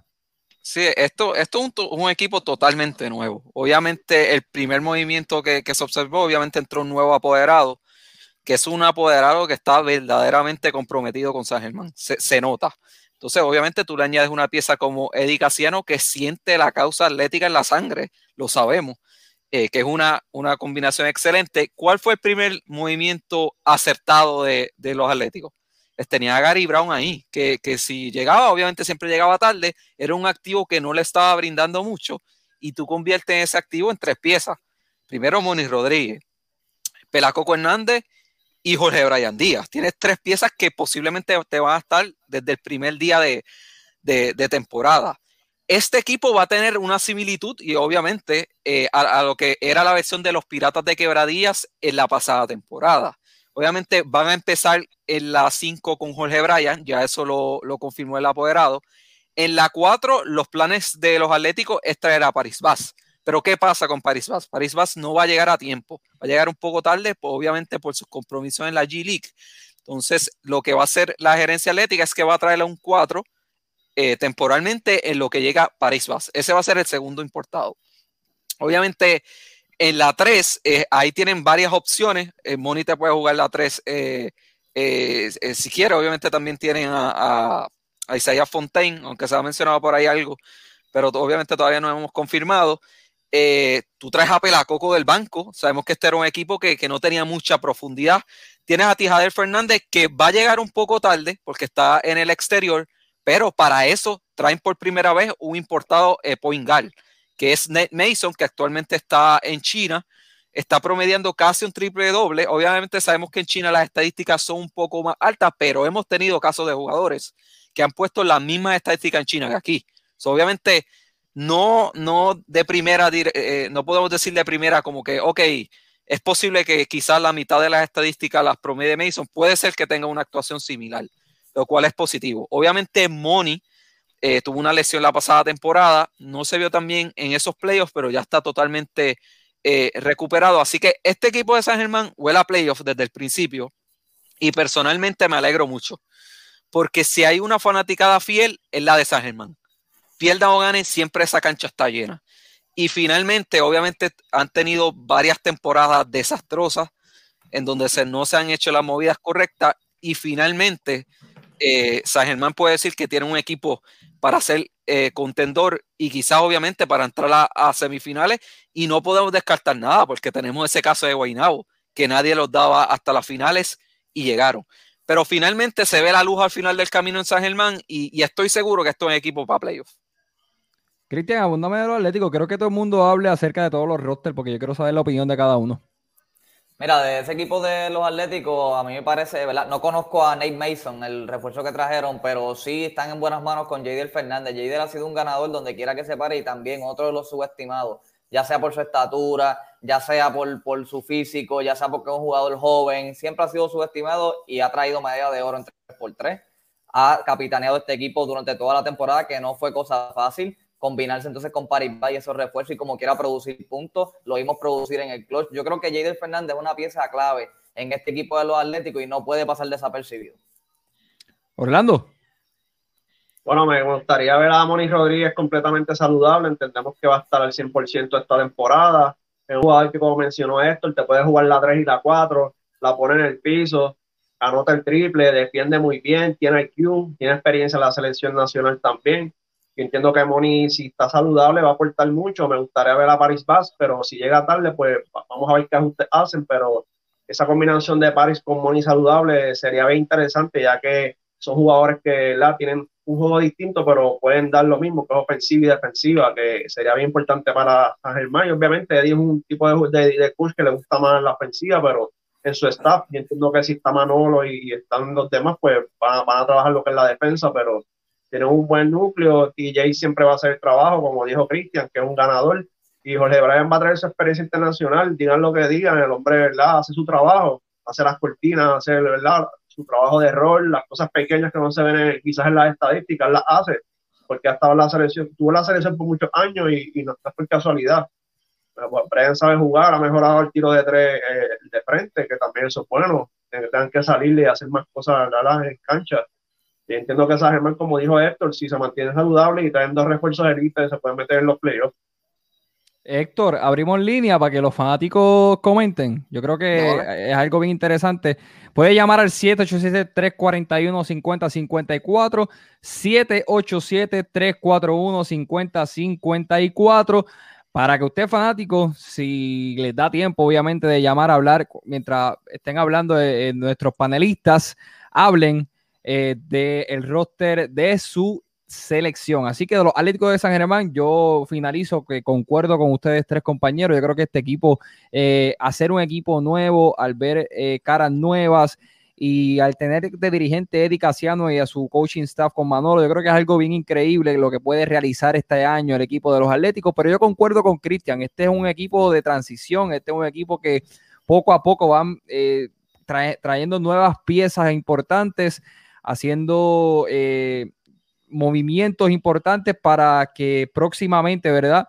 Eh, podamos, podamos ver lo que puede ser este equipo de San Germán en, varios años, quizás aspirar al campeonato del BCN. Así que si usted desea participar de Enfoque BCN y hablar de este roster, o del roster que usted desee, 787-341-5054. De San Germán pasamos al roster de los Brujos de Guayama, que es un roster que sí tiene nuevas piezas, pero básicamente casi, casi se quedan iguales. Eh, y quiero que me hablen de este equipo de Guayama. Eric Rodríguez sigue capitaneando a, eh, sigue siendo dirigente, debo decir en los Brujos de Guayama, un grandísimo dirigente. Ya ustedes saben que llevó a este equipo de los Brujos a la primera posición por mucho tiempo. Eh, segunda posición, debo decir, los vaqueros siempre estuvieron liderando, pero estuvieron ahí, estuvieron eh, literalmente coqueteando con ese primer, esa primera posición en, la, en, el, en la sección B, ¿verdad? En sección B. Así que, Brujos de Guayama, empiezo y comienzo con Cristian. Cuéntame de este equipo brujo de la temporada 2022. Mira, si algo tenía estos brujos es que siempre han defendido bien, pero caían unos baches ofensivos por lapsos que entonces se complicaban a veces los juegos, a veces los juegos estaban un poco cerrados al final y tenía que esforzarse de más y ese tipo de cosas, además de que la rotación no era la más larga. Ahora con la adición de Jabari y Josiah a este equipo, tienes un jugador que tú puedes eh, depositar la confianza en la ofensiva, un jugador que puede crear uno contra uno, que es creativo, que, que es agresivo en su ofensiva y yo creo que eso va a ser clave además de la situación de Denis Clemente, ¿verdad? Que todavía no sabemos si, si va a estar entonces participando con Guayamo, si va a ser declarado como agente libre, pero él también tendría ese, ese mismo rol, ¿verdad? De crear en la ofensiva atacando por tierra. Vemos que está Tyler Davis en ese roster, vemos que tiene un, un asterisco como que todavía está por confirmar si Tyler Davis se mete este equipo junto con ese roster, este equipo de Guayama está bien difícil de ganárselo, con, aunque solamente cuenten con, con el mismo equipo técnicamente del año pasado, la adición de Tyler. Se nos fue Cristian. Para quizás dar ese próximo paso. Ahí está, ahí está, Cristian. Se fuiste como que de momento, pero te escuchamos todo tu argumento. Y tienes razón. Yo creo que vamos, vamos, vamos viendo este equipo de los Brutos de Guayama que siempre han sido bien jocosos y a la hora de, jugar ha sido bien difícil de ganarle, pero, pero yo creo que este equipo de los Brutos de Guayama, y dijiste algo, dijiste algo bien impresionante. Si Tyler Davis se integra, si, si la participación es confirmada, yo creo que este equipo de Guayama vuelvo y repito, será nuevamente, porque el año pasado fueron contendientes a campeón, serán nuevamente contendientes. Orlando, cuéntame acerca de estos brujos. Bueno, obviamente ya, lo sabemos, el núcleo es bastante similar al pasado y yo entiendo que eso ha sido la clave también de Guayama, mantener ese núcleo junto y tener esa química. Necesitaban ofensiva, como dijo Cristian, a veces, ¿verdad? Había unos baches. Yo entiendo que la antejada esta temporada va a dar mucho de qué hablar y se demostró ya en Guayama cuando Georgie fue eh, Positive Player de esta temporada, que la, la dieron los minutos en Guayama y demostró lo, lo, que podía hacer y fue de mayor progreso. Todavía hay posibilidades de que Georgie esté con Guayama, no lo podemos descartar, todavía hay posibilidades serias. Hay posibilidades serias también de Tyler Davis, verlo este año, esta temporada. Tenemos que ver la llegada de Howard, Howard, que creo que va a llegar un poco tarde, ya que está en Francia, pero como quiera, el roster que tienen, como dice eh, Cristian, si Tyler Davis firma con Guayama, hay problemas, porque un equipo defensivo añade a Tyler Davis, Jordan te va a llegar en algún momento, que si repitan a ver en eh, la 4, el refuerzo, no sé si vuelve Terry Cobay o puede que venga otro refuerzo en la 2. Tienes ahora a Jabari Yosia, que es defensivo, igualmente con Franklin, que defensivamente va a estar bien difícil y si añades esa ofensiva que pueda producirte constantemente, pues, Guayama va a estar ahí. Héctor. Eh, mira, eh, primera asegurada Denis Clemente eh, es súper importante y más ahora cuando Jordan Howard firmó en Francia. Va a llegar a mediados de mayo, si no me equivoco, que es que termina la temporada regular allá. Así que, que tratar de obviamente de, convencer a, Clemente y que se quede en Guayama es súper importante y más ahora con lo de Howard. concuerdo con, con, lo que ustedes dicen. Básicamente, obviamente Tyler Davis todavía es una incógnita, no está nada seguro. Sabemos que, va a ser difícil, pero si tú le sumas a Tyler Davis a este equipo, estamos hablando de otro, de otro equipo, básicamente, porque sabemos que Guayama siempre estuvo entre las primeras posiciones, terminó eh, segundo detrás de, de, Bayamón, inclusive hubo un momento en que se le acercó a Bayamón peligrosamente, y es un equipo que eh, pierde a, a Georgie Pacheco, pero tú añades un gran jugador como Lance Tejada, obviamente Denis Clemente todavía tiene a Alex Franklin, que tuvo una super temporada. Chris Ortiz fue otro que elevó su juego esta pasada eh, eh, temporada. Entonces, este era un equipo que quizás no tenía un poco más de profundidad. Esa firma de Javari, eh, yo, estaba evaluando el asunto cuando él era agente libre y yo pensaba que debería volver a, Guayama, que fue su decisión, porque él encaja perfecto en ese equipo. Es un jugador que se destaca en la defensa y e, ese equipo, básicamente esa es su identidad. Así que, que este equipo de Guayamas sin Tyler Davis va a dar de qué hablar, pero si tú le sumas a Tyler Davis, estamos hablando de otro nivel. Vemos los comentarios de los fanáticos de Facebook eh, que dicen Jordan Howard llegará bien tarde, de modo también que Guayama tiene 5 y sexto pick en el sorteo. Bien interesante eso del quinto y sexto pick, ya que este sorteo, como ustedes bien saben, está bien, bien, bien interesante. Eh, y Diego Ortiz, los vaqueros, vamos ya mismito con los vaqueros. Eh, así que seguimos ahora con el roster de los cangrejeros de Santurce.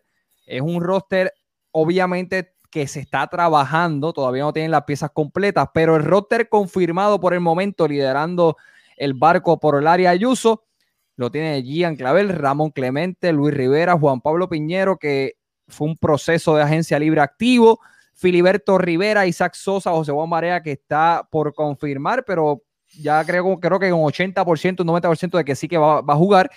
Darío Morales y Ángel Álamo. Orlando, háblame un poquito de este roster cangrejero que todavía se está cocinando. No, como mencionamos al principio del live, eh, ellos no, pudieron ¿verdad? adquirir muchos jugadores nativos disponibles ¿verdad? la temporada pasada, ya que sabemos que no había mucho personal disponible. Ya van poco a poco añadiendo piezas. Obviamente, Impacto, y Clavel, eh, obviamente, jugador de la selección nacional, es un plus le añades a Ramón Clemente que te trae su veteranía, te puede aportar defensivamente, te puede aportar varios minutos fuertes. Si JJ repite, ya, ¿verdad? Un, JJ siempre va a ser JJ y ya con Jan y Ramón no tiene que jugar quizás los 30 minutos, si le traen dos refuerzos élites también que, que puedan aportar. Yo entiendo que eso fue también parte de lo que pasó la temporada pasada, en muchos minutos a Barea y el BCN es bien físico, él mismo lo dijo, que los caras eran fuertes, rápidos, y obviamente ya luego de su, eh, a su edad y luego de su lesión, pues obviamente hay que ser realista. Eh, quisiéramos verlo al 100%, pero no, es posible.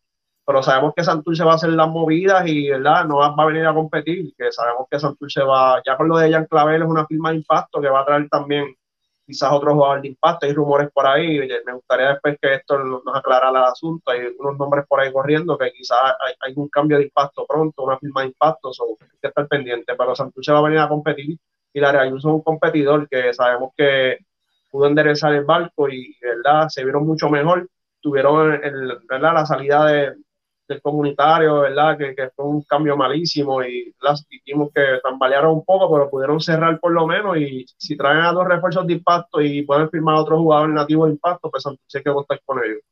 Héctor. Mira, este equipo de Santurce va a empezar por, por, por, indicar que vienen anuncios pronto. Eso te lo puedo asegurar, vienen anuncios pronto. No, esto sabe, esto sabe.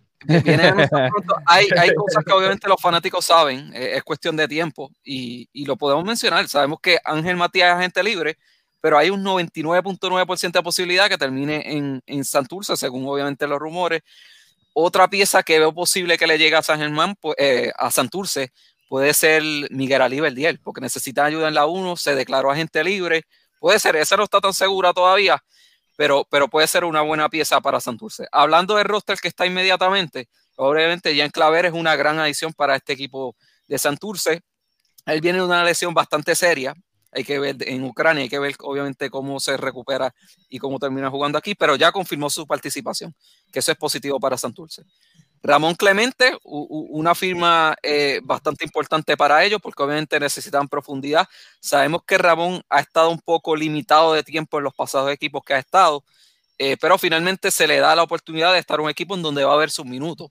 Vemos que durante la pasada temporada, en la, en la etapa final, los Piratas le dieron minuto a Clemente y produjo, así que puede ser una, buena adición para este equipo de Santurce.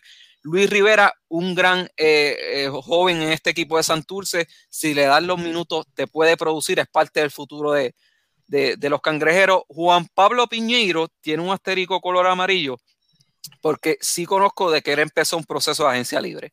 El resultado no lo sabemos, no sabemos si finalmente lo van a dejar en Santurce o lo van a declarar agente libre. Eso todavía está en veremos. Filiberto, obviamente un veterano que siempre te hace el trabajo. Cuando eh, Barea se lesionó la pasada temporada, entró y, y, y, dio sus buenos minutos. Isaac Sosa, sabemos que era un jugador que se, ha, se había mencionado en posibles rumores de cambio.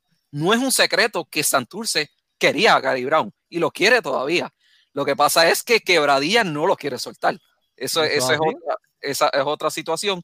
Y Héctor, por lo que. Ajá disculpa que te interrumpa, pero ya que mencionas a Gary Brown, si Gary Brown llega a Santurce junto a Jan Clavel, dos refuerzos de impacto, JJ pudiendo darte 25 minutos sólidos, la cosa cambia. La cosa cambia definitivamente. Cambia bastante rápido. Eso así. Porque tú tenés a, a, a dos tiradores como Jan y, y Gary, eh, y yo estoy seguro que, digo, ahora mismo lo dudo mucho que Gary. Tiene un 80, tiene un 80 o 70% de, de, de, de seguridad. Sabe, estoy, sabe, estoy en un 90% sí, de que todavía sí, no lo va a soltar. Pero esto, esto, esto, esto, esto, esto, y disculpa la interrupción. La interrupción. Está por ahí diciendo que supuestamente lo tienes ahí hecho, cocinado, pero todavía no quieres decirlo. ¿Es, es, bueno, ¿es cierto o no es cierto? Cuéntame. Bueno, de que Santurce ha intentado de todas formas conseguir a Gary Brown de quebradilla, eso lo sabe todos los 78 municipios de Puerto Rico. Obviamente no es un secreto, eh, pero obviamente eh, tenemos, y vamos a entrar más ahorita en el caso de quebradilla, quebradilla cambia la administración, entra un apoderado que el dinero no le falta. So, obviamente por Gary estaban ofreciendo buen dinero, pero a este nuevo apoderado le da igual. Es básicamente un menudito para él. So, yo creo que por el momento eso no va a ocurrir. Puede cambiar la cosa. Si Gary sabe públicamente dice que no va a jugar, es ahí presiona a quebradilla un poco. Dudo que lo haga, obviamente, pero obviamente es mucho escenario hipotético y dudo que se dé. Y si eso se fuera a dar, me imagino que Isaac Sosa es la pieza que ellos van a dar eh, y creo que al final el camino no va a pasar, pero cualquier cosa es posible en el BCN. Hablando sobre JJ, yo creo que él va a volver a jugar, obviamente. Eh, estoy, estoy casi seguro eh, de que JJ va, a volver y obviamente este equipo de Santurce lo necesita porque obviamente solamente tiene a Filiberto, tiene a Luis Rivera, no tiene mucha profundidad en la 1 y Varea, aunque obviamente sabemos que la edad ya está eh, haciendo su impacto, pero como quiera te puede dar buenos minutos. Y vimos el resultado en los playoffs. Cuando se puso las baterías, como, como digamos, tuvo una gran serie contra los capitanes de Arecibo. Dario obviamente, es un jugador que puede darte estos minutos y, como dicen por ahí, dar dos o tres palos y, y, darle buen descanso a, a, los jugadores. Y Ángel Álamo, que obviamente todavía no se sabe si va a empezar la temporada porque tuvo una lesión seria, pero firmó una extensión con, con los cangrejeros, que es positivo porque Santurce necesita talento eh, nativo y tener un, un cuatro como es Ángel Álamo obviamente es un beneficio ahí. Eso es así, eso es así. Así que yo creo que este equipo de Santurce, antes de finalizar con los cangrejeros de Santurce, con Cristian, este equipo de Santurce está en, está en un, están haciendo un movimiento y realizarán un movimiento que todos vamos a, quedarnos como que, espérate, ¿qué, qué rayo fue esto? ¿Qué, ¿Qué, pasó aquí? Y digo tanto con los refuerzos. Acuérdense que este equipo de los cangrejeros y tanto también lo, los apoderados tienen, una, tienen un buen scouting. Tienen un buen scouting. O que, y lo vimos el año pasado con, con, con el centro, eh, que este equipo de los cangrejeros tiene algo bien, pero que bien, bien importante y que los va a ayudar a todos, a todo el plantel, y es la veteranía la veteranía ayuda a, a muchos equipos. Y esta veteranía tanto de, de, de, José Juan Barea, Filiberto Rivera, eh, Ramón Clemente, que también podemos decir que es un veterano. Eh, Isaac Sosa ya, ya muchos sabemos que no es nuevo en la, en la, liga. Así que yo creo que esta veteranía del equipo de los Cangrejeros de Santurce van a ayudar a este equipo. Pero, Cuéntame, Héctor. Se me quedaron dos issues, rápido los digo se nos quedó que uno de los posibles refuerzos puede ser Davon Jefferson. Lo están probando obviamente la Liga de las Américas y es posible. Y no nos podemos olvidar que también Santurce estaba intentando conseguir a Gilberto Clavel, que es el hermano de Jan. No lo han logrado hasta el momento, pero puede ser una posible pieza también. Hay que es una posible pieza, pero fíjate, si entramos en esa conversación, yo creo que el equipo de los carreros de Fajardo no van a salir de Clavel. Pienso yo, pienso yo, yo creo que, que, que Fajardo sabe y el apoderado sabe que Gian Clavel, eh, perdón, este Gilberto Claver es un jugador sumamente importante para el equipo de los cariduros y para que pase ese cambio tienen que dar un buen paquete el equipo de los cangrejeros de Santiago. O que él diga que no va a jugar. O que él diga que no va a jugar, exactamente. Pero, pero, yo no creo que se pongan con esa niñería. Vamos a ver si es verdad o, o, o es mentira. Yo no sé pero yo espero que no se ponga con esa niñería. es profesional, contra, vamos, vamos allá. Cristian, eh, para culminar, vamos a, vamos a culminar con tu argumento de los cangrejeros de Santurce. ¿Cómo los ves? ¿Qué posiblemente pueda suceder en esta temporada con ese plantel que obviamente se está cocinando? Mira, breve, para no seguir extendiéndonos con el equipo, me parece que el equipo está cometiendo el mismo error que el año pasado. Mucho nombre, mucho jugador con, ¿verdad? con mucha pauta y no necesariamente lo que están buscando es las jugadores, que las jóvenes que les puedan traer algo a la mesa yo creo que esto es uno de los equipos que se podría beneficiar de, de poner al Jet de Shanghai ahí, poner a Jeremy a, a, coger con el balón y Barea, pues en verdad yo creo que ya, ya dio lo que tenía que dar y no creo que ni se ayuda al mismo ni ayuda al equipo. Yo creo que debería ser un acuerdo de las dos partes y Barea entonces creo que ya le llega su momento, claro, sin faltarle el respeto, pero creo que ya es momento de abrir paso para gente más joven. Ese fue el roster de los cangrejeros de Santurce. De ahora, de los, cangrejeros, pasamos a los actuales campeones del BCN.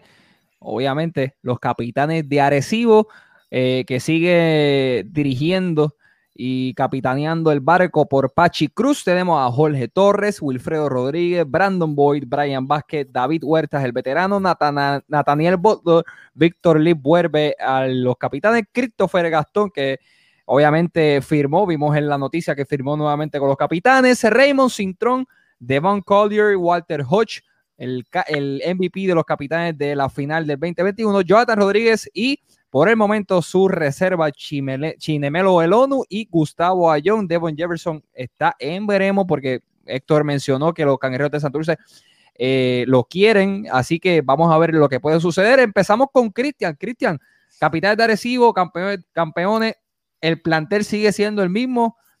cuenta un poquito de, los campeones. Igual, rapidito, ellos van a buscar la final, ellos lo han hecho ya, los últimos 10 años siempre están metidos en los mejores equipos y ahora con Raymond Cintrón en cancha de vuelta creo que va a ser bien positivo porque si el equipo estaba duro, ahora están más difíciles porque Walter Hodge puede descansar sin que baje entonces el nivel que, del point guard. Así que me parece que sería interesante ver cómo lo va a hacer Raymond Cintrón, aparte que te añade mucha ofensiva a distancia, que eso todos lo sabemos. Orlando. No, el núcleo es, bien completo, lo sabemos, el roster bastante intacto, lo dejaron. Como dice Cristian, Raymond va a traer puntos, abre más la cancha, él también la pone en el piso, sabe cruzar la bola, tiene mucho IQ. Y estoy bien contento porque esté de vuelta al 100%, un jugador, ¿verdad? Que yo admiro mucho por su humildad y por siempre dar lo mejor de sí en todos los equipos. Sabemos que la Arecibo quizás venga con otros refuerzos, no sé si va a repetir a John, si Héctor puede hablarnos sobre eso también, si va a estar desde el principio. Hay que ver cuánto Walter llegará. Walter está en Kuwait ahora mismo activo, no, sabe, no sé si la liga de verdad va a confligir, pero nada, Arecibo hay que contar con ellos, son los campeones y obviamente un roster extenso que ¿verdad? tienes ahí 15 equipos que saben jugar básquetbol y eso es bien importante. Héctor. Sí, mira, eh, escuché el gerente de los capitanes que aseguró que los John van a ser sus importados. Eh, eso está seguro. De que lleguen temprano, no lo sé, pero si él habla de esa manera y dice que, están seguros, me imagino que, lograron un acuerdo con ellos de estar desde el principio. Y de esos dos, si uno llegara tarde, me imagino que es a John, porque el uno inclusive reside en la isla. Eh, este equipo agresivo, obviamente, un equipo campeón no se cambia. Básicamente tiene el roster intacto. Lo que me preocupa un poco es con la salida de Javi, eh, de los capitanes a Bayamón, es me preocupa quién le puede dar descanso a Walter. Raymond quizá puede hacer el trabajo, pero Raymond es más un escolta que un armador. Es lo único que me preocupa, es quién va a darle ese descanso a, Walter. Por el resto, esto es un equipo súper completo. Walter Hodge está en Kuwait, según verifique, en esa liga se va a acabar como tres o cuatro días después que empiece la temporada, que quizás lo más que se pierda uno o dos jueguitos eh, y, después se puede integrar directamente a, a los capitanes, pero Literalmente este es el equipo a vencer. Son los campeones, están casi intactos. Si consiguen resolver esa posición de point que quizás lo puedan hacer a través del draft, que todavía tienen un espacio, puede ser una posibilidad. Eh, pero definitivamente con Arecibo hay que contar nuevamente. era lo que iba a mencionar. Eh, Orlando, Orlando, tiene una pregunta para, Cristian. Para Cristian, eh, él, mencionó al Jet de Shanghai para Santurce, pero ¿qué tú crees al Jet de Shanghai Arecibo?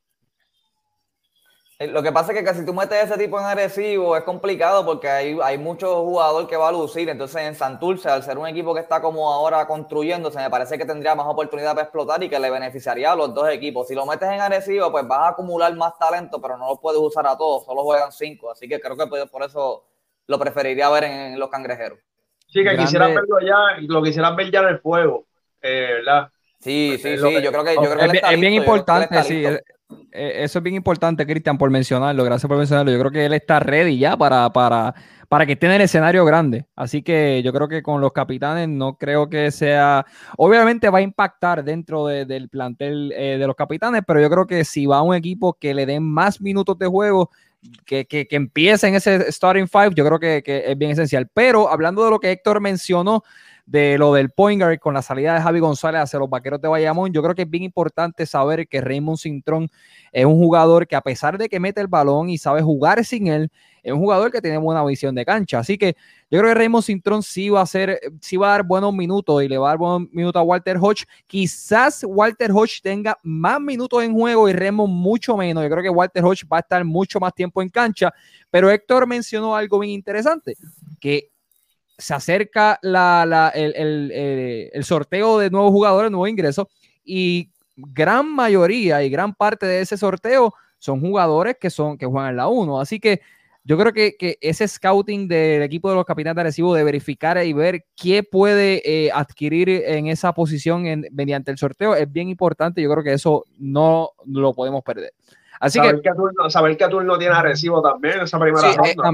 según entiendo, ellos no tienen primera ronda. Creo que ellos lo que tienen una segunda ronda. Que ahí es, complicado. es un poco complicado. Es un poco complicado, pero, pero ahí podemos ver cómo se va a mover los otros equipos que están en la primera ronda de ese sorteo. Por ejemplo, nosotros mencionamos al principio, tanto como Cristian y Héctor, que dijeron que probablemente eh, el primer pick sea un centro. Y a falta de centro, probablemente, y, esto, y esto es bien interesante, que los apoderados visualicen cómo se van a mover en, en, ese, en, este, en este draft, porque yo creo que este draft es uno de los más importantes que yo he visto, mediante los nombres que, que son posibles. Así que yo creo que los apoderados deben estudiar bien los equipos que están ahora mismo en esta, en esta temporada y estos capitanes de Arecibo, yo creo que tienen que verificar y estudiarlos bien, porque esos primeros picks van a ser bien, pero que bien importantes. Así que hay que ver qué sucede. Yo creo que, los capitanes. Ajá. otro, otro, otro eh, asunto aquí. La gerencia de Arecibo sabe draftear bien y aquí en donde a los demás equipos tienen que hacer esa tarea porque Arecibo sacó a Wilfredo Rodríguez de casi segunda ronda allá abajo. Cristian Pizarro fue otro turno tarde.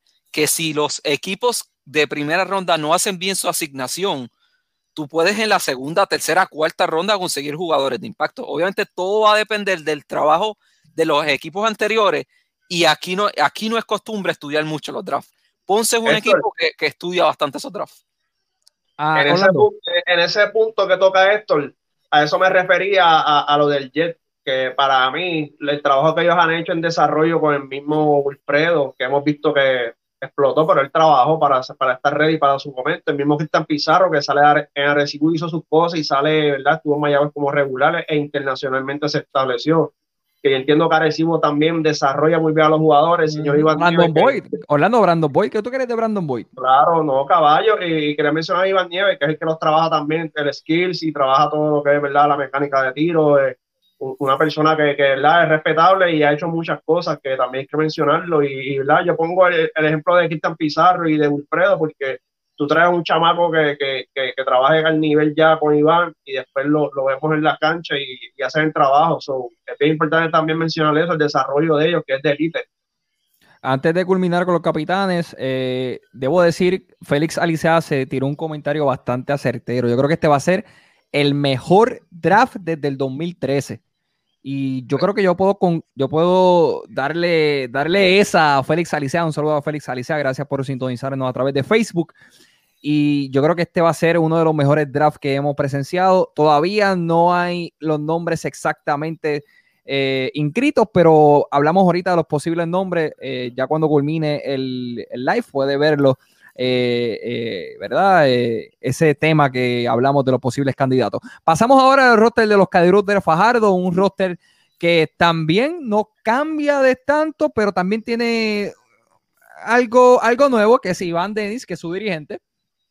Eh, y obviamente eh, ya no tienen esa, ese veterano eh, que este, lo era Guillermo, así que, que, dio, mucho, dio mucho fruto en el 2021. Y este roster de Christopher Brady, Arnaldo Toro, Iván Gandía, John Holland, Kevin Maura, Leandro Allende, Antonio Realat, Juan Rivas, Alexander Abreu, Gilberto Claver, Guillermo Díaz y Emanuel Andújar. Eh, Héctor, hablemos un poquito acerca de los cariduros. Mira, es un roster que está básicamente intacto, pero obviamente tiene varias incógnitas. Primeramente, John Holland filmó en Rusia. Es posible que llegue tarde y no extrañaría si no juega. Hay que ver qué logran con él. Iván Gandía tuvo una lesión súper seria. Peligroso porque obviamente no va a estar disponible a principio de temporada. Hay que ver cómo logra recuperarse. Arnaldo Toro es un jugador que si yo fuera la gerencia de, de Fajardo, estuviera encima de él para firmarlo. Escuchen los números que él está teniendo ahora mismo en Finlandia. Está promediando 13.4 puntos por juego, pero está promediando 16.3 rebotes por juego. Doble, doble toda la noche. Un joven que obviamente eh, fue uno de los principales turnos de, de Fajardo, todavía no ha debutado con este equipo, pero ante esas bajas de obviamente Iván Gandhi y Holland, lo necesita en cancha. Eso que no estamos sumando la situación de Gilberto Clavel. Está en el roster, pero sí, por un lado te digo que él tiene, según se ha comentado, él tiene una oferta lucrativa en China de dinero, que saluda a nuestro amigo Kitín, que fue el que, me pasó la, información. supuestamente él tiene una oferta lucrativa en China para jugar 3x3. Y la oferta le deja más que el BCN. Obviamente es una decisión que él tiene que tomar. Eh, obviamente no es secreto que él también quiere jugar con su hermano. Héctor, y discúlpame que te interrumpa. Eh, mencioné Guillermo Díaz y era Gilberto Claver, eh, que lo dije al principio cuando presenté el equipo. Mencioné Guillermo, no, es Gilberto Claver con el extenso, ¿verdad? Eh, que posiblemente pueda obtener en este año. Y Guillermo Díaz firmó hace poco en Argentina. Otro, otro nombre más de que no va a estar disponible posiblemente al principio. Así que este equipo ah, de Fajardo, yo pienso que debe repetir sin duda a, a Víctor Roth yo no creo que ellos vayan a repetir a Rigoberto Mendoza. No, estoy casi seguro que no lo van a repetir, pero necesitan un, un, escolta, obviamente, que te dé bastante poder de anotación. Este equipo se vio eh, súper saludable y obviamente fuerte hasta que obviamente tuvieron esas bajas y, cayeron en, la semifinal. Pero se las van a ver un poquito difícil al principio de temporada porque no van a tener esas piezas ahí en donde jugadores como Leandro Allende, que los pocos minutos la pasada temporada te pudo, pudo producir, producir en, grande. Así que necesita que Chris, Chris, Brady, que va a estar desde el principio, esos jugadores de, reparto y de rol, es que sean figuras protagónicas hasta que, protagonistas hasta que lleguen los nombres grandes, como digamos. Cristian. Sí, yo me uno a las palabras de Héctor sobre Arnaldo Toro. Yo creo que eso va a ser lo más interesante, por lo menos para el equipo de Fajardo de ver algo nuevo, ver algo distinto en este equipo. Si lo logran traer para que participe, sería espectacular porque ese es uno de esos nombres que uno lleva escuchando ya hace muchos años. Estos prospectos que vienen subiendo y es un 6-8 y con estos números me parece que sería el, blockbuster de este equipo. Orlando. No, eh, como dijo Héctor, quizás yo Holland no juegue este año, eso es una baja grandísima. La baja de Iván, que lamentablemente es una lesión, ¿verdad? Y en seria. Eh, ah, está también la incógnita de, Gilberto Claver, que va a pasar con él. Guillermo también acaba de firmar en el exterior. Entiendo que está un poquito cojo ahora mismo de personal. Víctor Ruth debe repetir, como mencionó Héctor, traer un 2 que sea anotador. Definitivamente tiene que traer un anotador nato y, la, tratar de ajustar y, darle, darle talla a los jóvenes, a los chamacos, Allende, darle minutos, traer a Toro, que definitivamente hay que traerlo y obviamente este Abreu siempre va a hacer su trabajo y, y Maura siendo del banco que traiga energía y entiendo que, pueden competir, pero la baja de Holland yo entiendo que va a ser bien, bien fuerte para ellos, ya que verdad, si no tienen un 2 que anote, pues la cosa va a estar complicada. Yo creo que, concuerdo con todos ustedes, compañeros, pero yo creo que este equipo de los cargadores de Fajardo, eh, si nosotros visualizamos los demás roster, cómo se han fortalecido, yo creo que este equipo de los cariduros sí sigue estando fuerte, pero no va a ser el igual equipo contendor que el 2021. Así que simplemente un equipo que obviamente ha pasado por lesiones, está pasando, debo decir, por lesiones como la de Iván Gandía, eh, llegadas tardes como la de eh, Guillermo Díaz, posiblemente Gilberto de la incógnita, como dice Orlando, de qué va a pasar con él, si se va o no se va. Así que yo creo que este equipo de los Cariduros, con la salida también de su coach de Carlos, eh, yo creo que también es algo bien, bien, bien importante tocar porque esa salida fue bien definitiva. Nosotros sabemos que ese dirigente fue pieza clave para, para, ¿verdad? para esas victorias.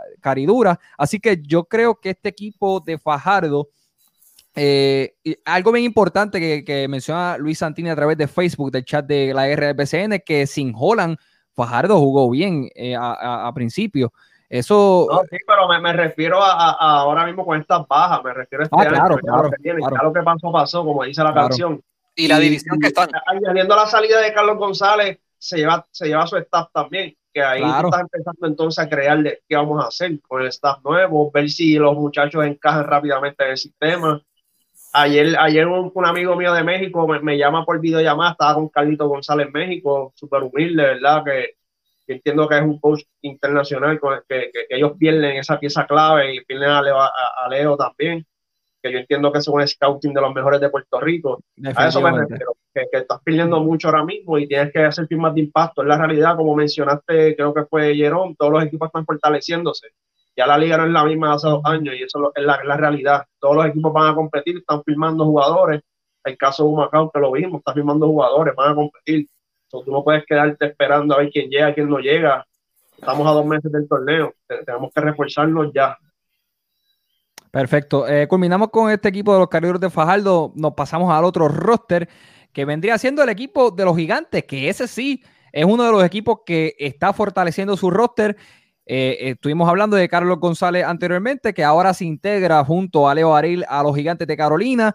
una temporada, no puedo decir nefasta, porque es un equipo que, llegó, ¿verdad?, de recesar y, obviamente no podíamos crear tantas expectativas de este equipo en el 2021, pero sí podemos decir que a pesar de, una de que haya tenido una temporada no tan buena, sí hubo esos movimientos, a pesar de que tuvieron en, ese de que, el staff completo renuncia, o sea, fue algo, fue algo que, que quizás querían implementar desde el principio de alguna manera, una buena manera, pero no les funcionó. Este año el apoderado dijo, espérate, tenemos que poner los pantalones bien puestos y empezar a firmar buenas, buenas adquisiciones. Cristian, empiezo contigo.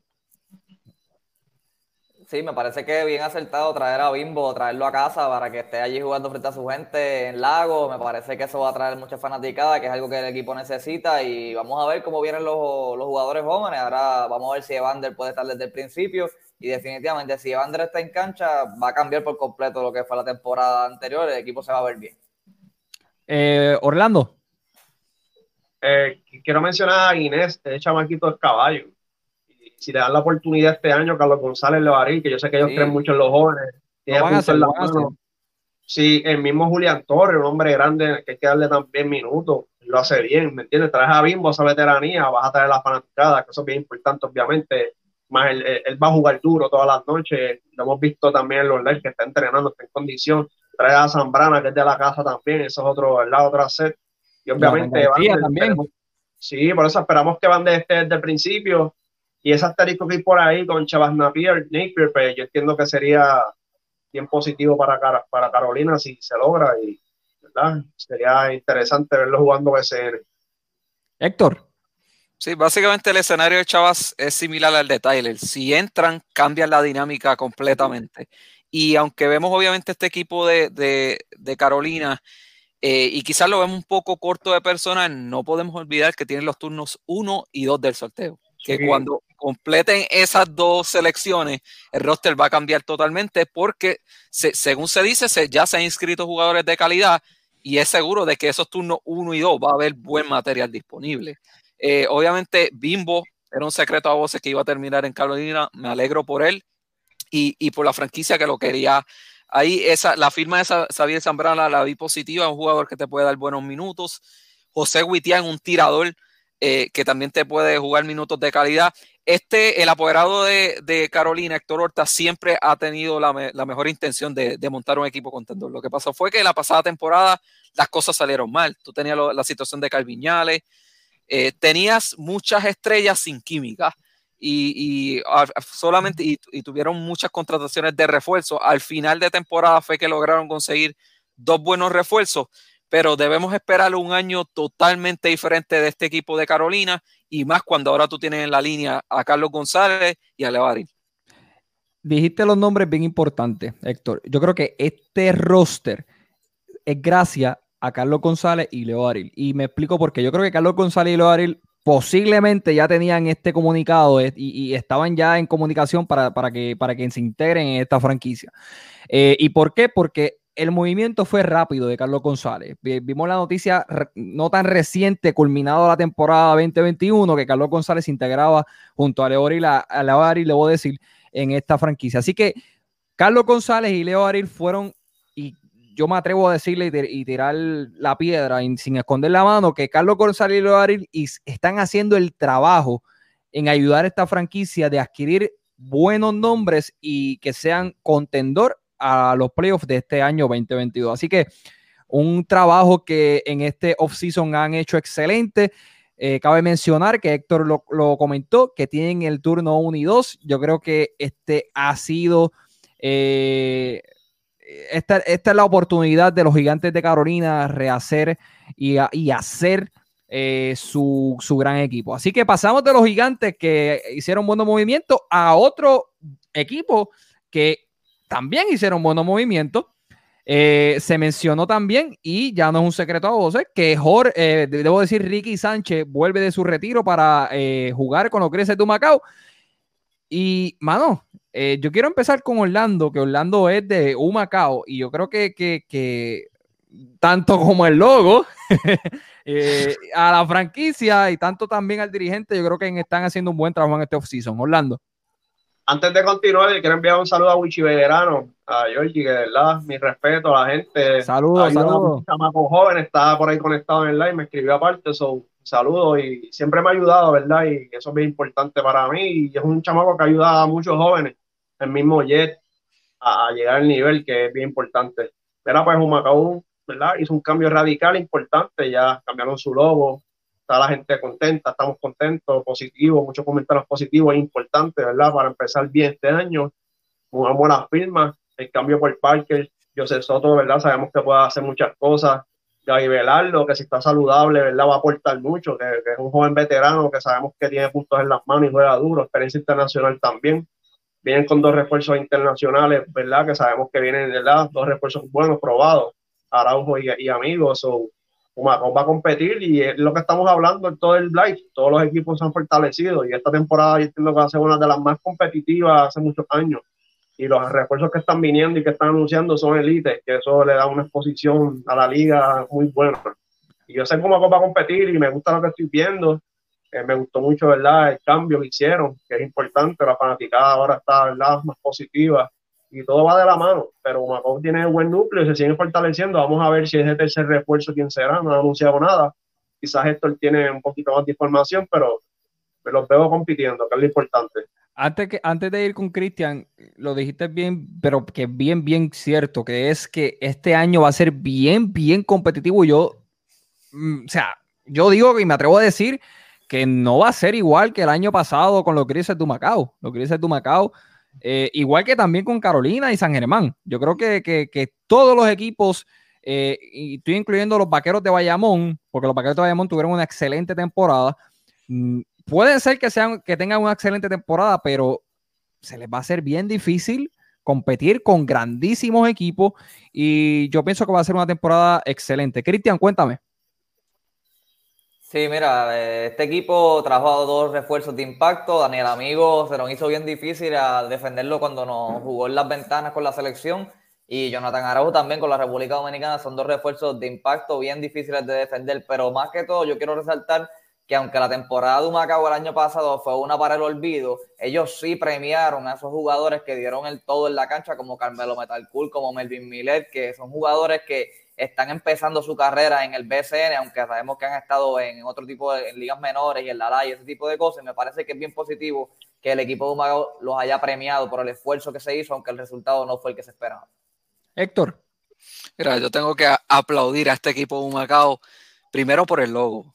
Eh, mano, yo estaba desesperado, honestamente, que cambiaran ese logo, porque trabajar eso gráficamente, los diseñadores gráficos lo saben, que es súper difícil, mano. Esto, esto le había enviado como 20 logos, no se lo quería. no, no, ya iba a decir, mira Héctor, hermano, mándale, mándale unos cuantos loguitos a ver a, Humacao para ver si, si se animan. No, pero crédito al que hizo este logo, de quedó espectacular. Empezaron con, con el pie derecho, cambiando su imagen. Eh, Humacao se ha movido y en grande, ha sido uno de los equipos que más movimiento ha hecho en esta temporada muerta. Todavía le queda un tercer refuerzo, yo espero que no lo dañen, que continúe esa buena ruta. Sabemos cuál fue uno de los refuerzos la pasada temporada, eh, que espero que no sea esta. Tienen que, obviamente, conseguir un importado de verdad, eh, un tercer importado de verdad en esta, esta temporada. Eh, pero ya es un equipo que tú viendo el, roster que tienen ahora con figuras como Timash Parker, José Soto, Guy Velardo, Jorge Mato, Ricky Sánchez, obviamente sabemos que ya varios años fuera de la liga. Víctor pero que, que te, Víctor Caratini, que, que, es una figura ah, Caratini, ya entre Caratini, algo bien, importante. Caratini, ¿verdad? Eh, ¿verdad? Aparte de lo, lo que fue Bayamón, y esa firma me encanta, porque Caratini lo ha jugado mi historia, que es súper humilde y lo conozco, y es un chavo que viene a jugar duro y que eso es bien positivo por un Macao. Y en la de Ricky Sánchez me gusta quizás la veteranía que va a traer la experiencia ayudar a este núcleo a, que esa química, ¿verdad? No, y Orlando, y, disculpa que te interrumpa, mucha gente ha visto comentarios nefastos acerca de Ricky Sánchez, que por qué va a volver, porque realmente si Ricky Sánchez quiere volver a cancha, es porque sí puede jugar. Así que véanlo cuando comience la temporada y yo estoy completamente seguro que Ricky Sánchez quizás no va a ser una pieza que va a meter 25 o 30 puntos por juego, porque obviamente no va a suceder, pero va a ser una pieza bien importante para estos grises para ayudar a los jóvenes que están, eh, eh, que están subiendo de nivel y obviamente que posiblemente podamos ver a lo largo de los años, o quizás la temporada que viene o lo que sea, que sea parte del staff. Así que uno nunca sabe. Vamos a ver lo que sucede. Para mí es un buen movimiento. No le trae ese el knowledge, eh, eh se dice en español? Este, ese conocimiento. Exacto, el conocimiento, que yo, yo creo que eso es lo importante, que hagan ese clic rápido y puedan encajar, porque la, la, temporada va a ser bien fuerte para todos los equipos.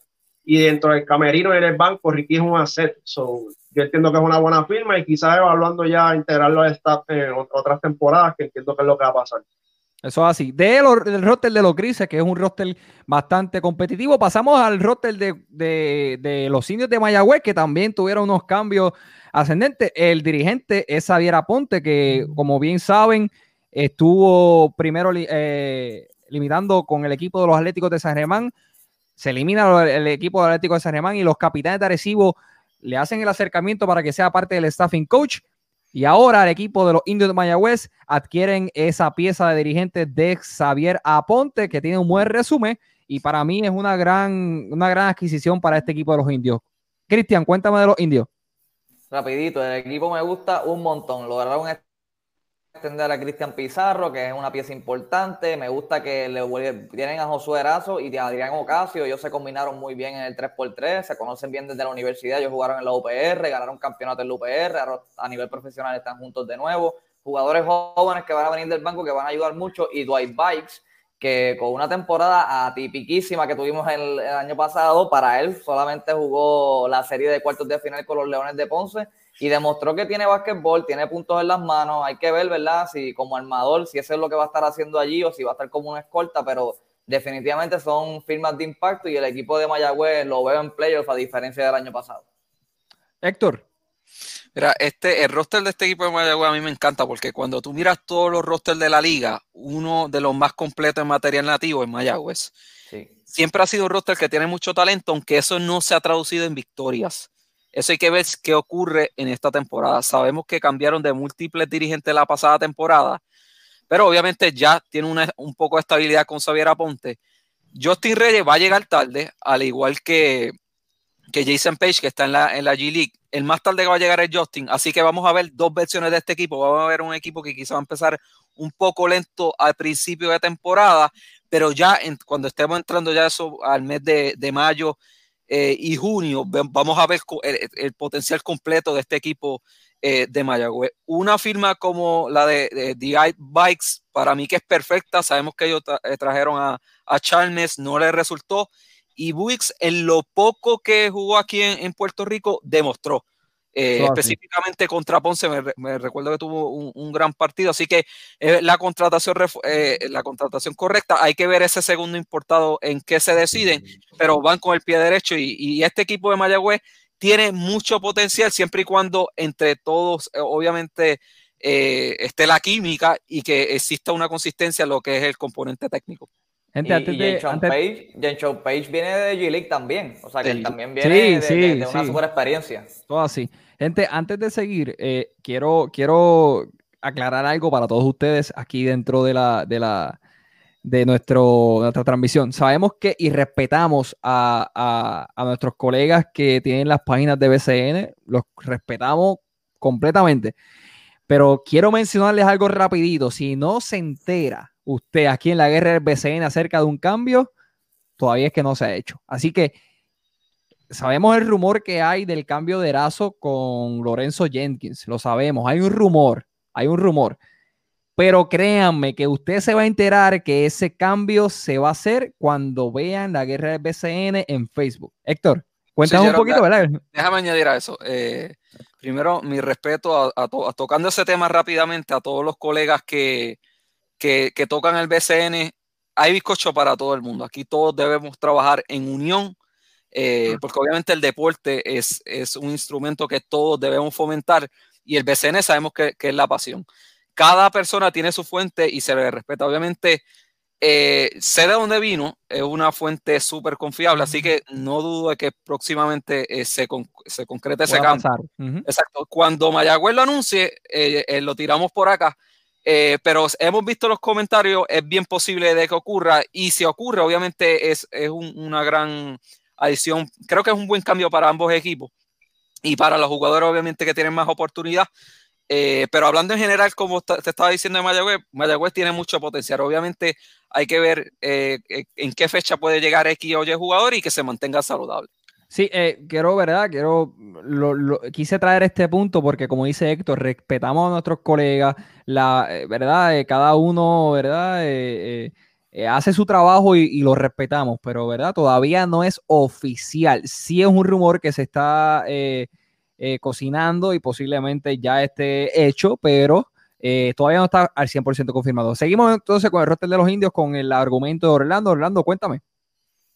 Bueno, como mencionaron, eh, ellos tienen el talento, eh, son jóvenes, hay que darle también su tiempo. Han tenido, ¿verdad? Quizás un, coach estaba ahí que se mantenga estable con ellos. Creo que también eso es algo que, los limita un poco. La llegada de Xavier Aponte, que confía mucho en lo que son los jugadores jóvenes, quizás le dé esa confianza a los muchachos, trayendo a esos dos refuerzos, ¿verdad? Ya, ya vimos a Vox que, ¿verdad? De impacto, que va a ayudar un montón y Cristian Pizarro ya hasta los años, quizás Cristian entre el banco este año, no sabemos que, cómo se va a jugar Xavier, pero entiendo que la bajita de, de, Payne cuando llegue, de Page, perdón, eh, es, lo que me preocupa un poco y Justin Reyes también cuando llegarán, que son dos jugadores del cuadro regular.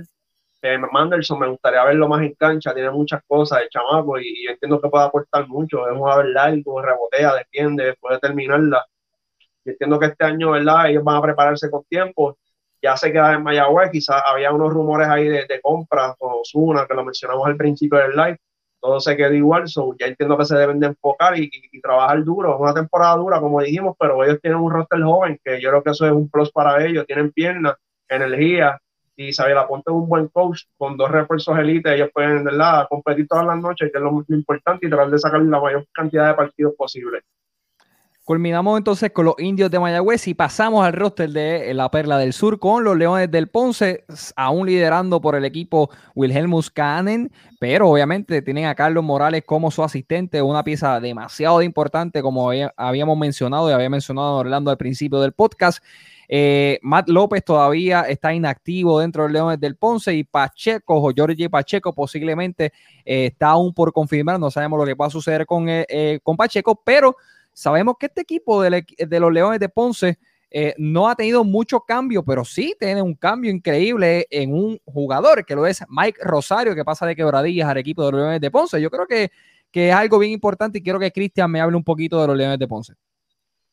Para mí, más que Mike Rosario, la edición de vuelta de EJ Crawford y Tony Bishop, que fueron dos jugadores que les complicó la vida en esa serie de cuartos de final, yo creo que es la mayor adición a este equipo de Ponce dos jugadores que, ¿verdad? Son, fueron bien difíciles a través de todos los juegos de la temporada, no solamente en esa serie de cuartos de final, y ahora los estás sumando a tus filas y con la posible adición del novato del año, del año pasado, Yogi Pacheco, este equipo de verdad está bien duro, bien difícil. El equipo de Ponce usualmente no es un equipo que yo sigo, pero este año Ponce me gusta.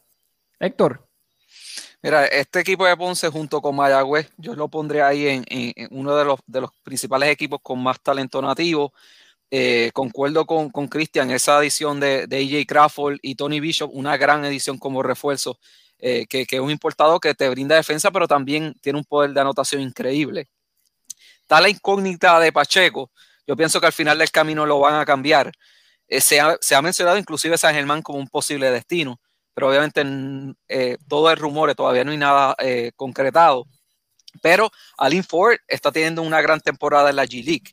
Eh, tú tienes la edición de Mike Rosario que, en los momentos reales te, puede acabar el baile. Obviamente hay que ver cómo, cómo logra eh, esa dinámica y esa química con, los Leones, pero si está enfocado debe ser una gran adición para, para Ponce. La condición que, regrese Ángel Basayo, Daniel Basayo, va a ser súper importante, porque sabemos que es un jugador que si se, si se pone disciplina y trabaja, va, va a tener una buena temporada.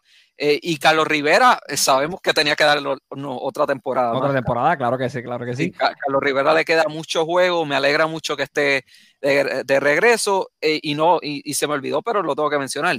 Eh, Jomal Cruz. ¿Que Rose Westbrook? Ah, ah, ok. Ah, perdón, perdón, Ah, perdón, perdón, perdón. sale mejor con Jess pero pero Jomal Cruz también es un, gran jugador que tiene mucho potencial. Yo espero que esa edición de, de Mike no le quite mucho minutos a Yomar porque se los merece. Eso es así. Orlando. Oye, quisiera hablar de Carlos Morales, lo, que va a traer al coaching staff, toda esa experiencia internacional, todo lo que trae también de la NBA, ese baloncesto anglosajón. Va a ayudar mucho a los chamacos jóvenes, va a ayudar también al mismo coach con todo ese conocimiento que trae. Y es una estabilidad también para la franquicia. Yo entiendo que es un movimiento sabio desde los Mildas. Y voy por ese lado. Este, Carlos Morales va a traer muchas cosas a la mesa y esos jugadores jóvenes van a seguir aumentando su nivel. Y como mencionamos, Yomar, el chamaco que este año debemos verlo ya haciendo más cosas. Luis López siempre sale del banco a hacer sus cosas. Jordan Murphy, que, yo entiendo que es un tremendo jugador. Eh, Ford, cuando llegue, eh, traes a Bicho también ahora, que demostró todo lo que puede hacer con Guaynabo. Yo creo que la, todos estamos claros. Basayo sí puede jugar varios minutos, la verdad. Sabemos que tiene sus lesiones, pero Basayo siempre aporta. Y verdad, es un equipo bien completo y entiendo que, que Ponce va que hablar. Pasamos de los Leones de Ponce. Eh, ahora a los subcampeones de la temporada 2021, los Metropolitanos de Guaynabo, con Brad Greenberg eh, liderando nuevamente, ya que hizo excelente trabajo el año pasado con este equipo.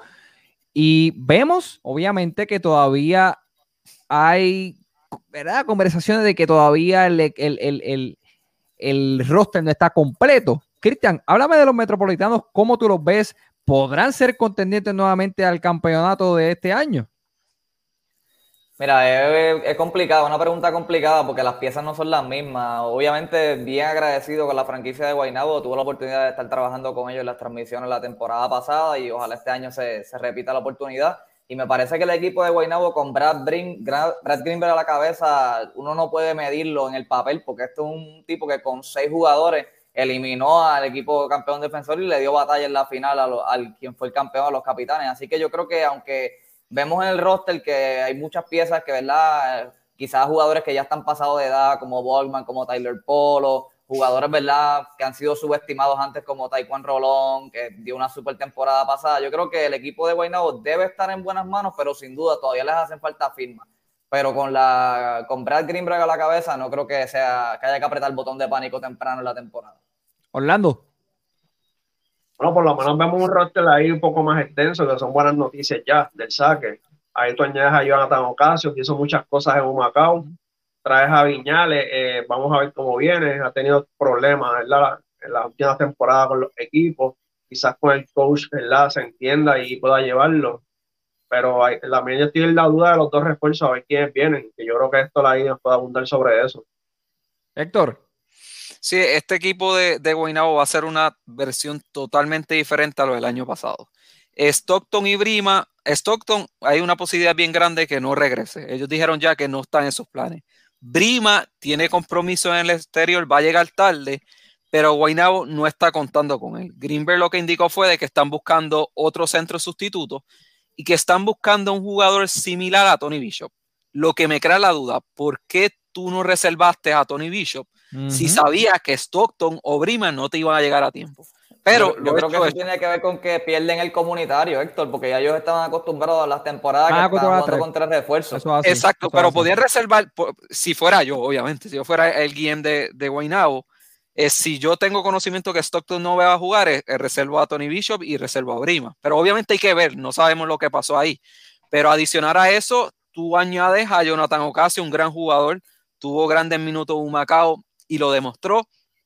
Tienes a, Isaiah LeBlanc, que es un juvenil que obviamente sabemos que él pasó por una situación en Guayama, termina como agente libre, firma en Guaynabo, es un jugador que promete mucho, juvenil y va a tener una oportunidad aquí de mentor, tiene a, Brad Grimner como mentor y va a tener minutos de calidad para demostrar su calibre como lo demostró en, high school. Tiene a, a, un jugador como Kyle Viñales, que aunque sí ha tenido sus problemas, yo creo que si hay un equipo en donde él puede florecer es aquí precisamente en Guaynabo. Tiene un gran técnico en Greenberg y adicionalmente tiene los minutos que él quiere, porque sabemos que él quiere minutos, él quiere jugar y va a tener una, una gran oportunidad en este equipo de, de Guaynabo para reivindicarse y creo que sí lo va a lograr. El resto del roster obviamente va a depender básicamente de sus importados, pero aunque Guaynabo tuvo un cambio de administración, sí nos dejó ver de que siempre consiguen refuerzos de calidad y tienen a Greenberg ahí que tiene buena comunicación con en la NBA, en la G League, así que yo no dudo que vayan a contratar dos buenos refuerzos y Guaynabo debe estar dando la pelea ahí en los playoffs Si llega a la final, eso va a estar bien difícil, pero tienen el material para, para hacer un buen push a playoff. De llegar a la final, yo no me voy a impresionar porque este equipo es un equipo que nos demostró en el 2021 que no hay enemigo pequeño para poder ganar. Así que Brad Greenberg yo creo que es la pieza importante y tú bien lo mencionaste Héctor, la comunicación en los exteriores, tanto en la NBA y en la G League y en otras buenas eh, eh, ligas, yo creo que, es lo que va a ayudar a este equipo de los Mets en firmar nuevas reservas. De los Mets de Guaynabo pasamos ahora a los Piratas de Quebradilla. Eh, Colón eh, firma nuevamente con el equipo de Quebradilla para ser el dirigente. Y algo bien interesante, Gary Brown aún está por confirmar y Saya Piñero también, dos piezas bien importantes. Cristian. Sí, este, como quiera voy anunciando, ¿verdad? Que creo que después de este me despido, que tengo compromiso, pero sin duda este, no me podía ir sin, sin hablar de los Piratas. Me parece que este es el equipo que más ha cambiado, el equipo que más la gente va a estar pendiente iniciando ahora la, la temporada. Es un equipo que siempre está entre los mejores y ahora con estas nuevas adiciones acaban de llevarse a Félix Rivera, que viene de una temporada breakthrough el año pasado con Macao, donde estuvo con doble doble, ha sido invitado a la selección nacional porque de verdad que ha sido una un baluarte y una fortaleza en esa pintura. Tienen a Philip Wheeler, tienen a Piñero, como lo hemos visto, si finalmente llega, si Gary Brown llega, entonces se completa, por, se hace por completo el, el, trabuco y, con la adición del, ahora del nuevo, de la billetera sin fin, ¿verdad? Del nuevo apoderado, pues eso también ayuda para este equipo. Me parece que este es el equipo a mirar de todos los equipos, ¿verdad? Todos están interesantes, pero de los 12, este para mí es el más interesante.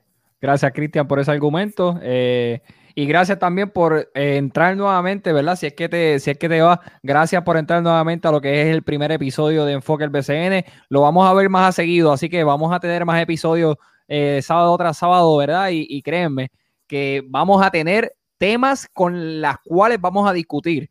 Que posiblemente sea un Orlando contra Cristian y haya un careo o yo, Mister Controversia. No sabemos, pero los temas van a ser bien interesantes. Así que eh, espero su fiel sintonía los sábados. Héctor, háblame de este equipo de los Piratas de Querella. De los Piratas de Gracias, Cristian. Gracias, Gracias, Cristian. Eh, mira, los Piratas de Quebradilla es un equipo que tiene bastante incógnita. Eh, si ustedes vieron cuando los rosters salieron hace una semana, Piñeiro no tenía ese asterisco. ¿Y por qué lo tiene ahora? Porque escuché una entrevista de Lance Colón en donde él mismo dice que no están contando con Gary ni con Piñeiro. Que si llegan, obviamente va a ser tarde la temporada, pero él no asegura de que estén esta temporada con los Piratas. Obviamente, ahí tú tienes dos escenarios. Hay que ver primero si logran convencer a Gary. Si Gary y Piñero vienen, obviamente tienes que tener un refuerzo en la 5, porque no tienes otro material ahí, y tienes que tener un refuerzo 3 y 2, un, bastante dinámico, un 3 y 2, eh, que, que, te pueda meter el punto y obviamente defender, pero, pero, este equipo añade obviamente a figuras como Félix Rivera, Cheatham desde Ponce, Philly Wheeler, que va a tener finalmente su oportunidad aquí en, Quebradilla. Lo que me preocupa un poco de este equipo es si Gary no llega, o obviamente si llega va a llegar tarde, va a ser quien se va a ocupar de la 1. Yo pensaría que van a tener que firmar un, refuerzo en la 1 que no va a Holloway, porque tu Holloway termina en junio. Eso va a llegar súper tarde. Yo traería un refuerzo en la 1 porque si no, tú tienes que depender de Bobby Harris eh, por ese las primeras eh, eh, postrimerías de la temporada, que no estoy seguro que pueda hacer el trabajo ahí. Pero es un equipo que está difícil de analizar por el mero hecho de que esas dos piezas que tienes todavía sin confirmar te pueden cambiar el juego. Con esas dos piezas y dos buenos refuerzos, que Quebradilla nos tiene acostumbrado a tener buenos refuerzos, Quebradilla es un equipo que se puede meter semifinales, cuidado hasta una final. Pero sin Piñero y Gary está difícil la cosa. Obviamente van a depender grandemente de dos refuerzos, van a tener que traer dos grandes refuerzos ahí. Eh, la banca no es tan profunda, obviamente, como antes, aunque tienes todavía figuras como, como Bebo Colón que te puede hacer el trabajo. Will Martínez, que no se me quede, fue una gran firma que no esperaban, llegó desde la agencia libre y Quebradilla necesitaba Will, porque si vemos el roster de Quebradilla, no tenían tiradores y Will es el complemento perfecto y obviamente Bobby Harris también te trae un poco de, esa dinámica, pero como te dije, hay que ver qué pasa con Gary y con Piñeiro, más con Gary, que la situación obviamente no sabemos qué va a ocurrir y dependiendo del estatus de ellos dos es que veremos si este equipo de quebradía pasa a ser contendor o, meramente un equipo de playoffs. Antes de ir con Orlando, veo un comentario que es bien, bien efectivo, que yo creo que, y, es de Wichi, que lo mencionamos ahorita, saludos nuevamente, y, es algo que yo quería tocar cuando mencionaste acerca del el point guard. Tenemos que verificar a William Cruz. William Cruz es un grandísimo jugador, un excelente jugador, joven, así que probablemente William Cruz tenga eh, y dé buenos minutos en esa posición. Pero sin embargo, una pregunta bien interesante que les voy a hacer a ambos. De, de firmar a un reserva point guard por tu Holloway en lo que llega y hace el trabajo que posiblemente crean buenas expectativas con ese point guard nuevo, esa reserva, ¿lo suplementarán por tu Holloway si es que fuese la excepción. Holloway quizás no lo firmen porque llegó la pieza importante que posiblemente juegue mejor que Holloway. Es una, e, e, es una pregunta que posiblemente pueda. bueno, yo entiendo que cuando llegaría Holloway es lo primero. Esto dice Holloway llega a junio. Eh, o sea, es, un cambio peligroso porque tú haces un armadura a estas alturas de la temporada y también tienes que cambiar porque ya tú Holloway lo conoce media liga, lleva varias temporadas. O sea que Héctor, o sea que Héctor, la mejor, la mejor manera que yo pienso que para mí la mejor manera es no contratar una reserva como point guard y tú firmar a, a, a un a un nativo o utilizar a William Cruz como point guard para ver si te funciona, recordando que también tenemos a Will Martínez que quizás es un, es un shooter, pero puede bajar el balón. Bueno, eso, esa, esa contratación de Poingal va a depender de Gary, literalmente. Si, si Gary no viene, tienen que traer un refuerzo en la 1, porque tanto William Cruz te puede hacer el trabajo, Bobby Harris te puede hacer el trabajo, pero cuando te toca entrar a esas series de playoffs que son difíciles, te vas a encontrar con armadores como Walter Hodge, Angelito, tienes que tener un refuerzo o, un jugador eh, que tenga esa experiencia y, te dé esos minutos ahí. Y Quebradillas siempre ha contado con esa fórmula de Poingal. Obviamente traen a Gary para cambiar la dinámica y traen un refuerzo en la 3 y uno en la 5. Pero si Gary no viene, tienen o que cambiarlo o traer un refuerzo en la 1. Entonces te crea un problema entonces en la 3. Al menos que llegue Piñeiro. Si Piñeiro brega, este puede ser la solución, pero Piñeiro va a llegar tarde. Así que este roster va a estar complicado y todo va a depender literalmente de lo que decía Gary. Orlando. No, y entiendo también si, si Gary se va por un trade, que, que traen a cambio también. Y yo entiendo que hay muchas incógnitas ahora mismo para nosotros, ¿verdad? Decir algo. Todo depende de lo que pase con él la realidad. De ahí ellos partirán, qué, van a hacer, qué refuerzos van a traer. Todo depende de lo que pase con Garrison. Ellos necesitan un buen Garelite, en la realidad. No estamos dudando de ninguno de los muchachos, pero ¿verdad? Cuando te toquen esas series duras contra Bayamón, contra Arecibo, que son equipos con unos point que están, ¿verdad? Al nivel ya, ¿verdad? Muy alto, pues es complicado. Bueno, y culminamos con quebradillas y ahora vamos a culminar los rosters con el equipo favorito, porque hay que decirlo también, es uno de los equipos favoritos también a contendor a campeón en el 2022 y él es equipo de los Vaqueros de Bayamón. Nelson Colón sigue bajo las riendas del equipo, Javier Mojica como su capitán. Orlando, cuéntame de los, de los Vaqueros de Bayamón. Obviamente tuvieron la mala suerte de la lesión de, de Angelito, que eso cambió todo en la realidad, tenemos que ser ¿verdad? justos también con ellos él es el que lleva el equipo, lo pierden, pues ahí tienen que ajustarse, ¿verdad? a lo que puedan llegar y, ¿verdad? Trataron de hacer lo más posible, no pudieron, pero si se mantienen saludables, añaden a Núñez ahora, que yo entiendo que fue una firma excelente, es un hombre que te puede jugar la 4, la 3, la pone en el piso, anota, defiende, es largo, joven, una buena firma. No sé si repetirán a Ulir o traerán a un hombre grande, hay que ver lo que van a hacer. Vía Romero que está ya, ¿verdad? Este, en condición, que está ready. So, Romero también esa experiencia internacional con la selección, yo entiendo que le va a dar también un poco, ¿verdad? De, de, plus a, lo que va a traer en cancha. Javier Mojica siempre va a hacer su trabajo. Añades a Javi González, que es un veterano que te puede aportar también y quizás bajar un poco, ¿verdad? La carga de Angelito y combinarlo con Durán luego que yo entiendo que Bayamón está bien completo y estoy esperando, ¿verdad? Si esto también tiene algún conocimiento de qué van a hacer con el, segundo refuerzo, pero me gustó la firma de Ángel Núñez, la fue acertada. Eh, de verdad que sí, eso es una de las cosas que me gustó, ese movimiento de Ángel Núñez como reserva de los vaqueros, espectacular.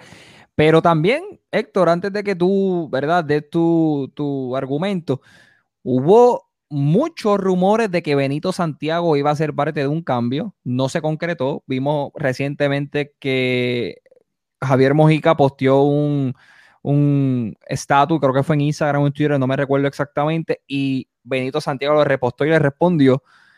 Eh, ¿Va? ¿No va? Benito Santiago puede ser, eh, eh, ese rumor puede ser cierto de que Benito esté dentro del mercado de cambio. ¿Qué va a pasar? Héctor, cuéntame de los vaqueros. Mira, ese rumor no fue cierto y Yadiel Molina ya confirmó que, que, Benito va a seguir con ese equipo y él, y es lo correcto, tiene que seguir con ese equipo. Sabemos que quizás ha tenido un issue con otro, con, con el dirigente, pero, pero Benito siempre le le ha, producido a Bayamón, es el mimado de la fanaticada y, y yo no ni consideraría en, en, cambiarlo.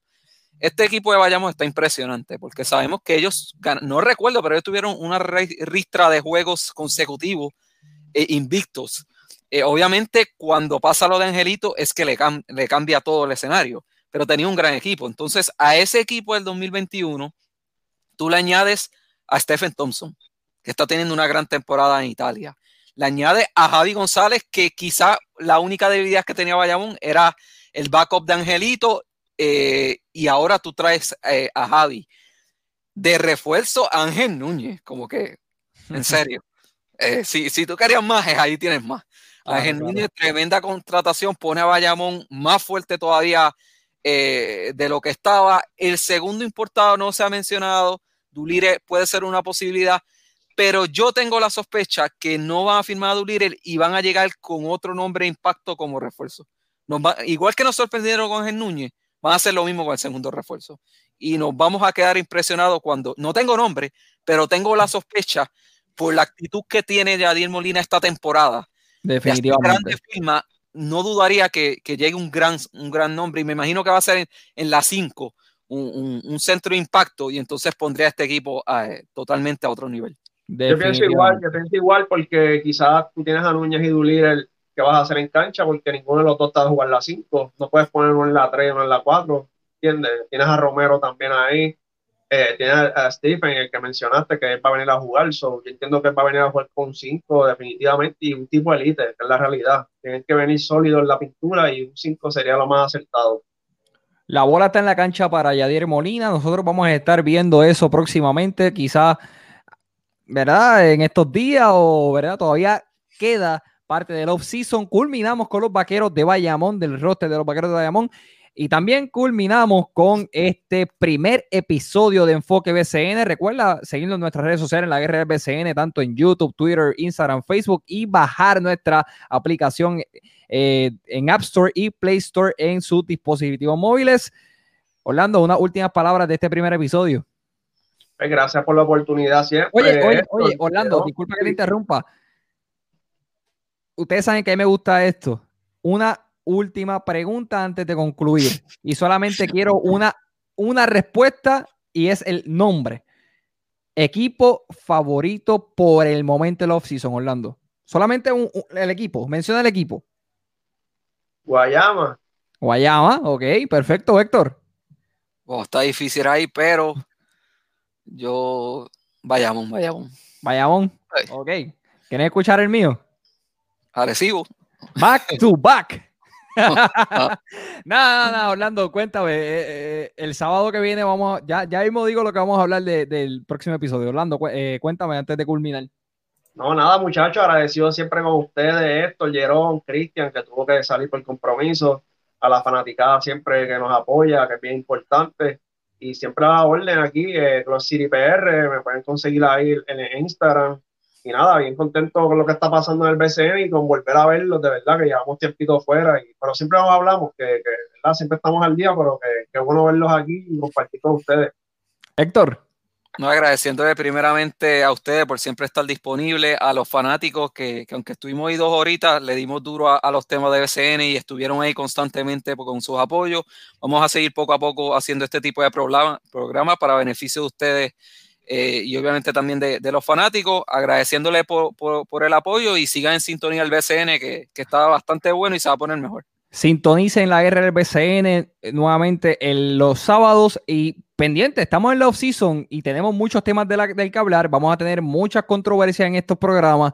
Eh, tenemos temas, tenemos temas por ahí para abajo y también vamos a tener, yo vamos, voy a comunicar con, los muchachos acerca de algunos regalitos para, para, ustedes, si hacemos algo, ¿verdad? Para que ustedes lo, lo que nos sintonizan, eh, compartan con nosotros y también salgan eh, airosos con nosotros. Así que eso ha sido todo por nuestro primer episodio en la off-season en la guerra del BCN. Así que nosotros nos despedimos esta noche Gracias a todos los sintonizantes que nos sintonizaron por Facebook y por YouTube. Recuerda seguirnos en nuestras redes sociales, tanto Orlando también a Cross City PR, tanto a, este servidor en tiempo extra por Facebook. Este ha sido todo por esta noche. Este ha sido Jerón. Nos vemos en la próxima.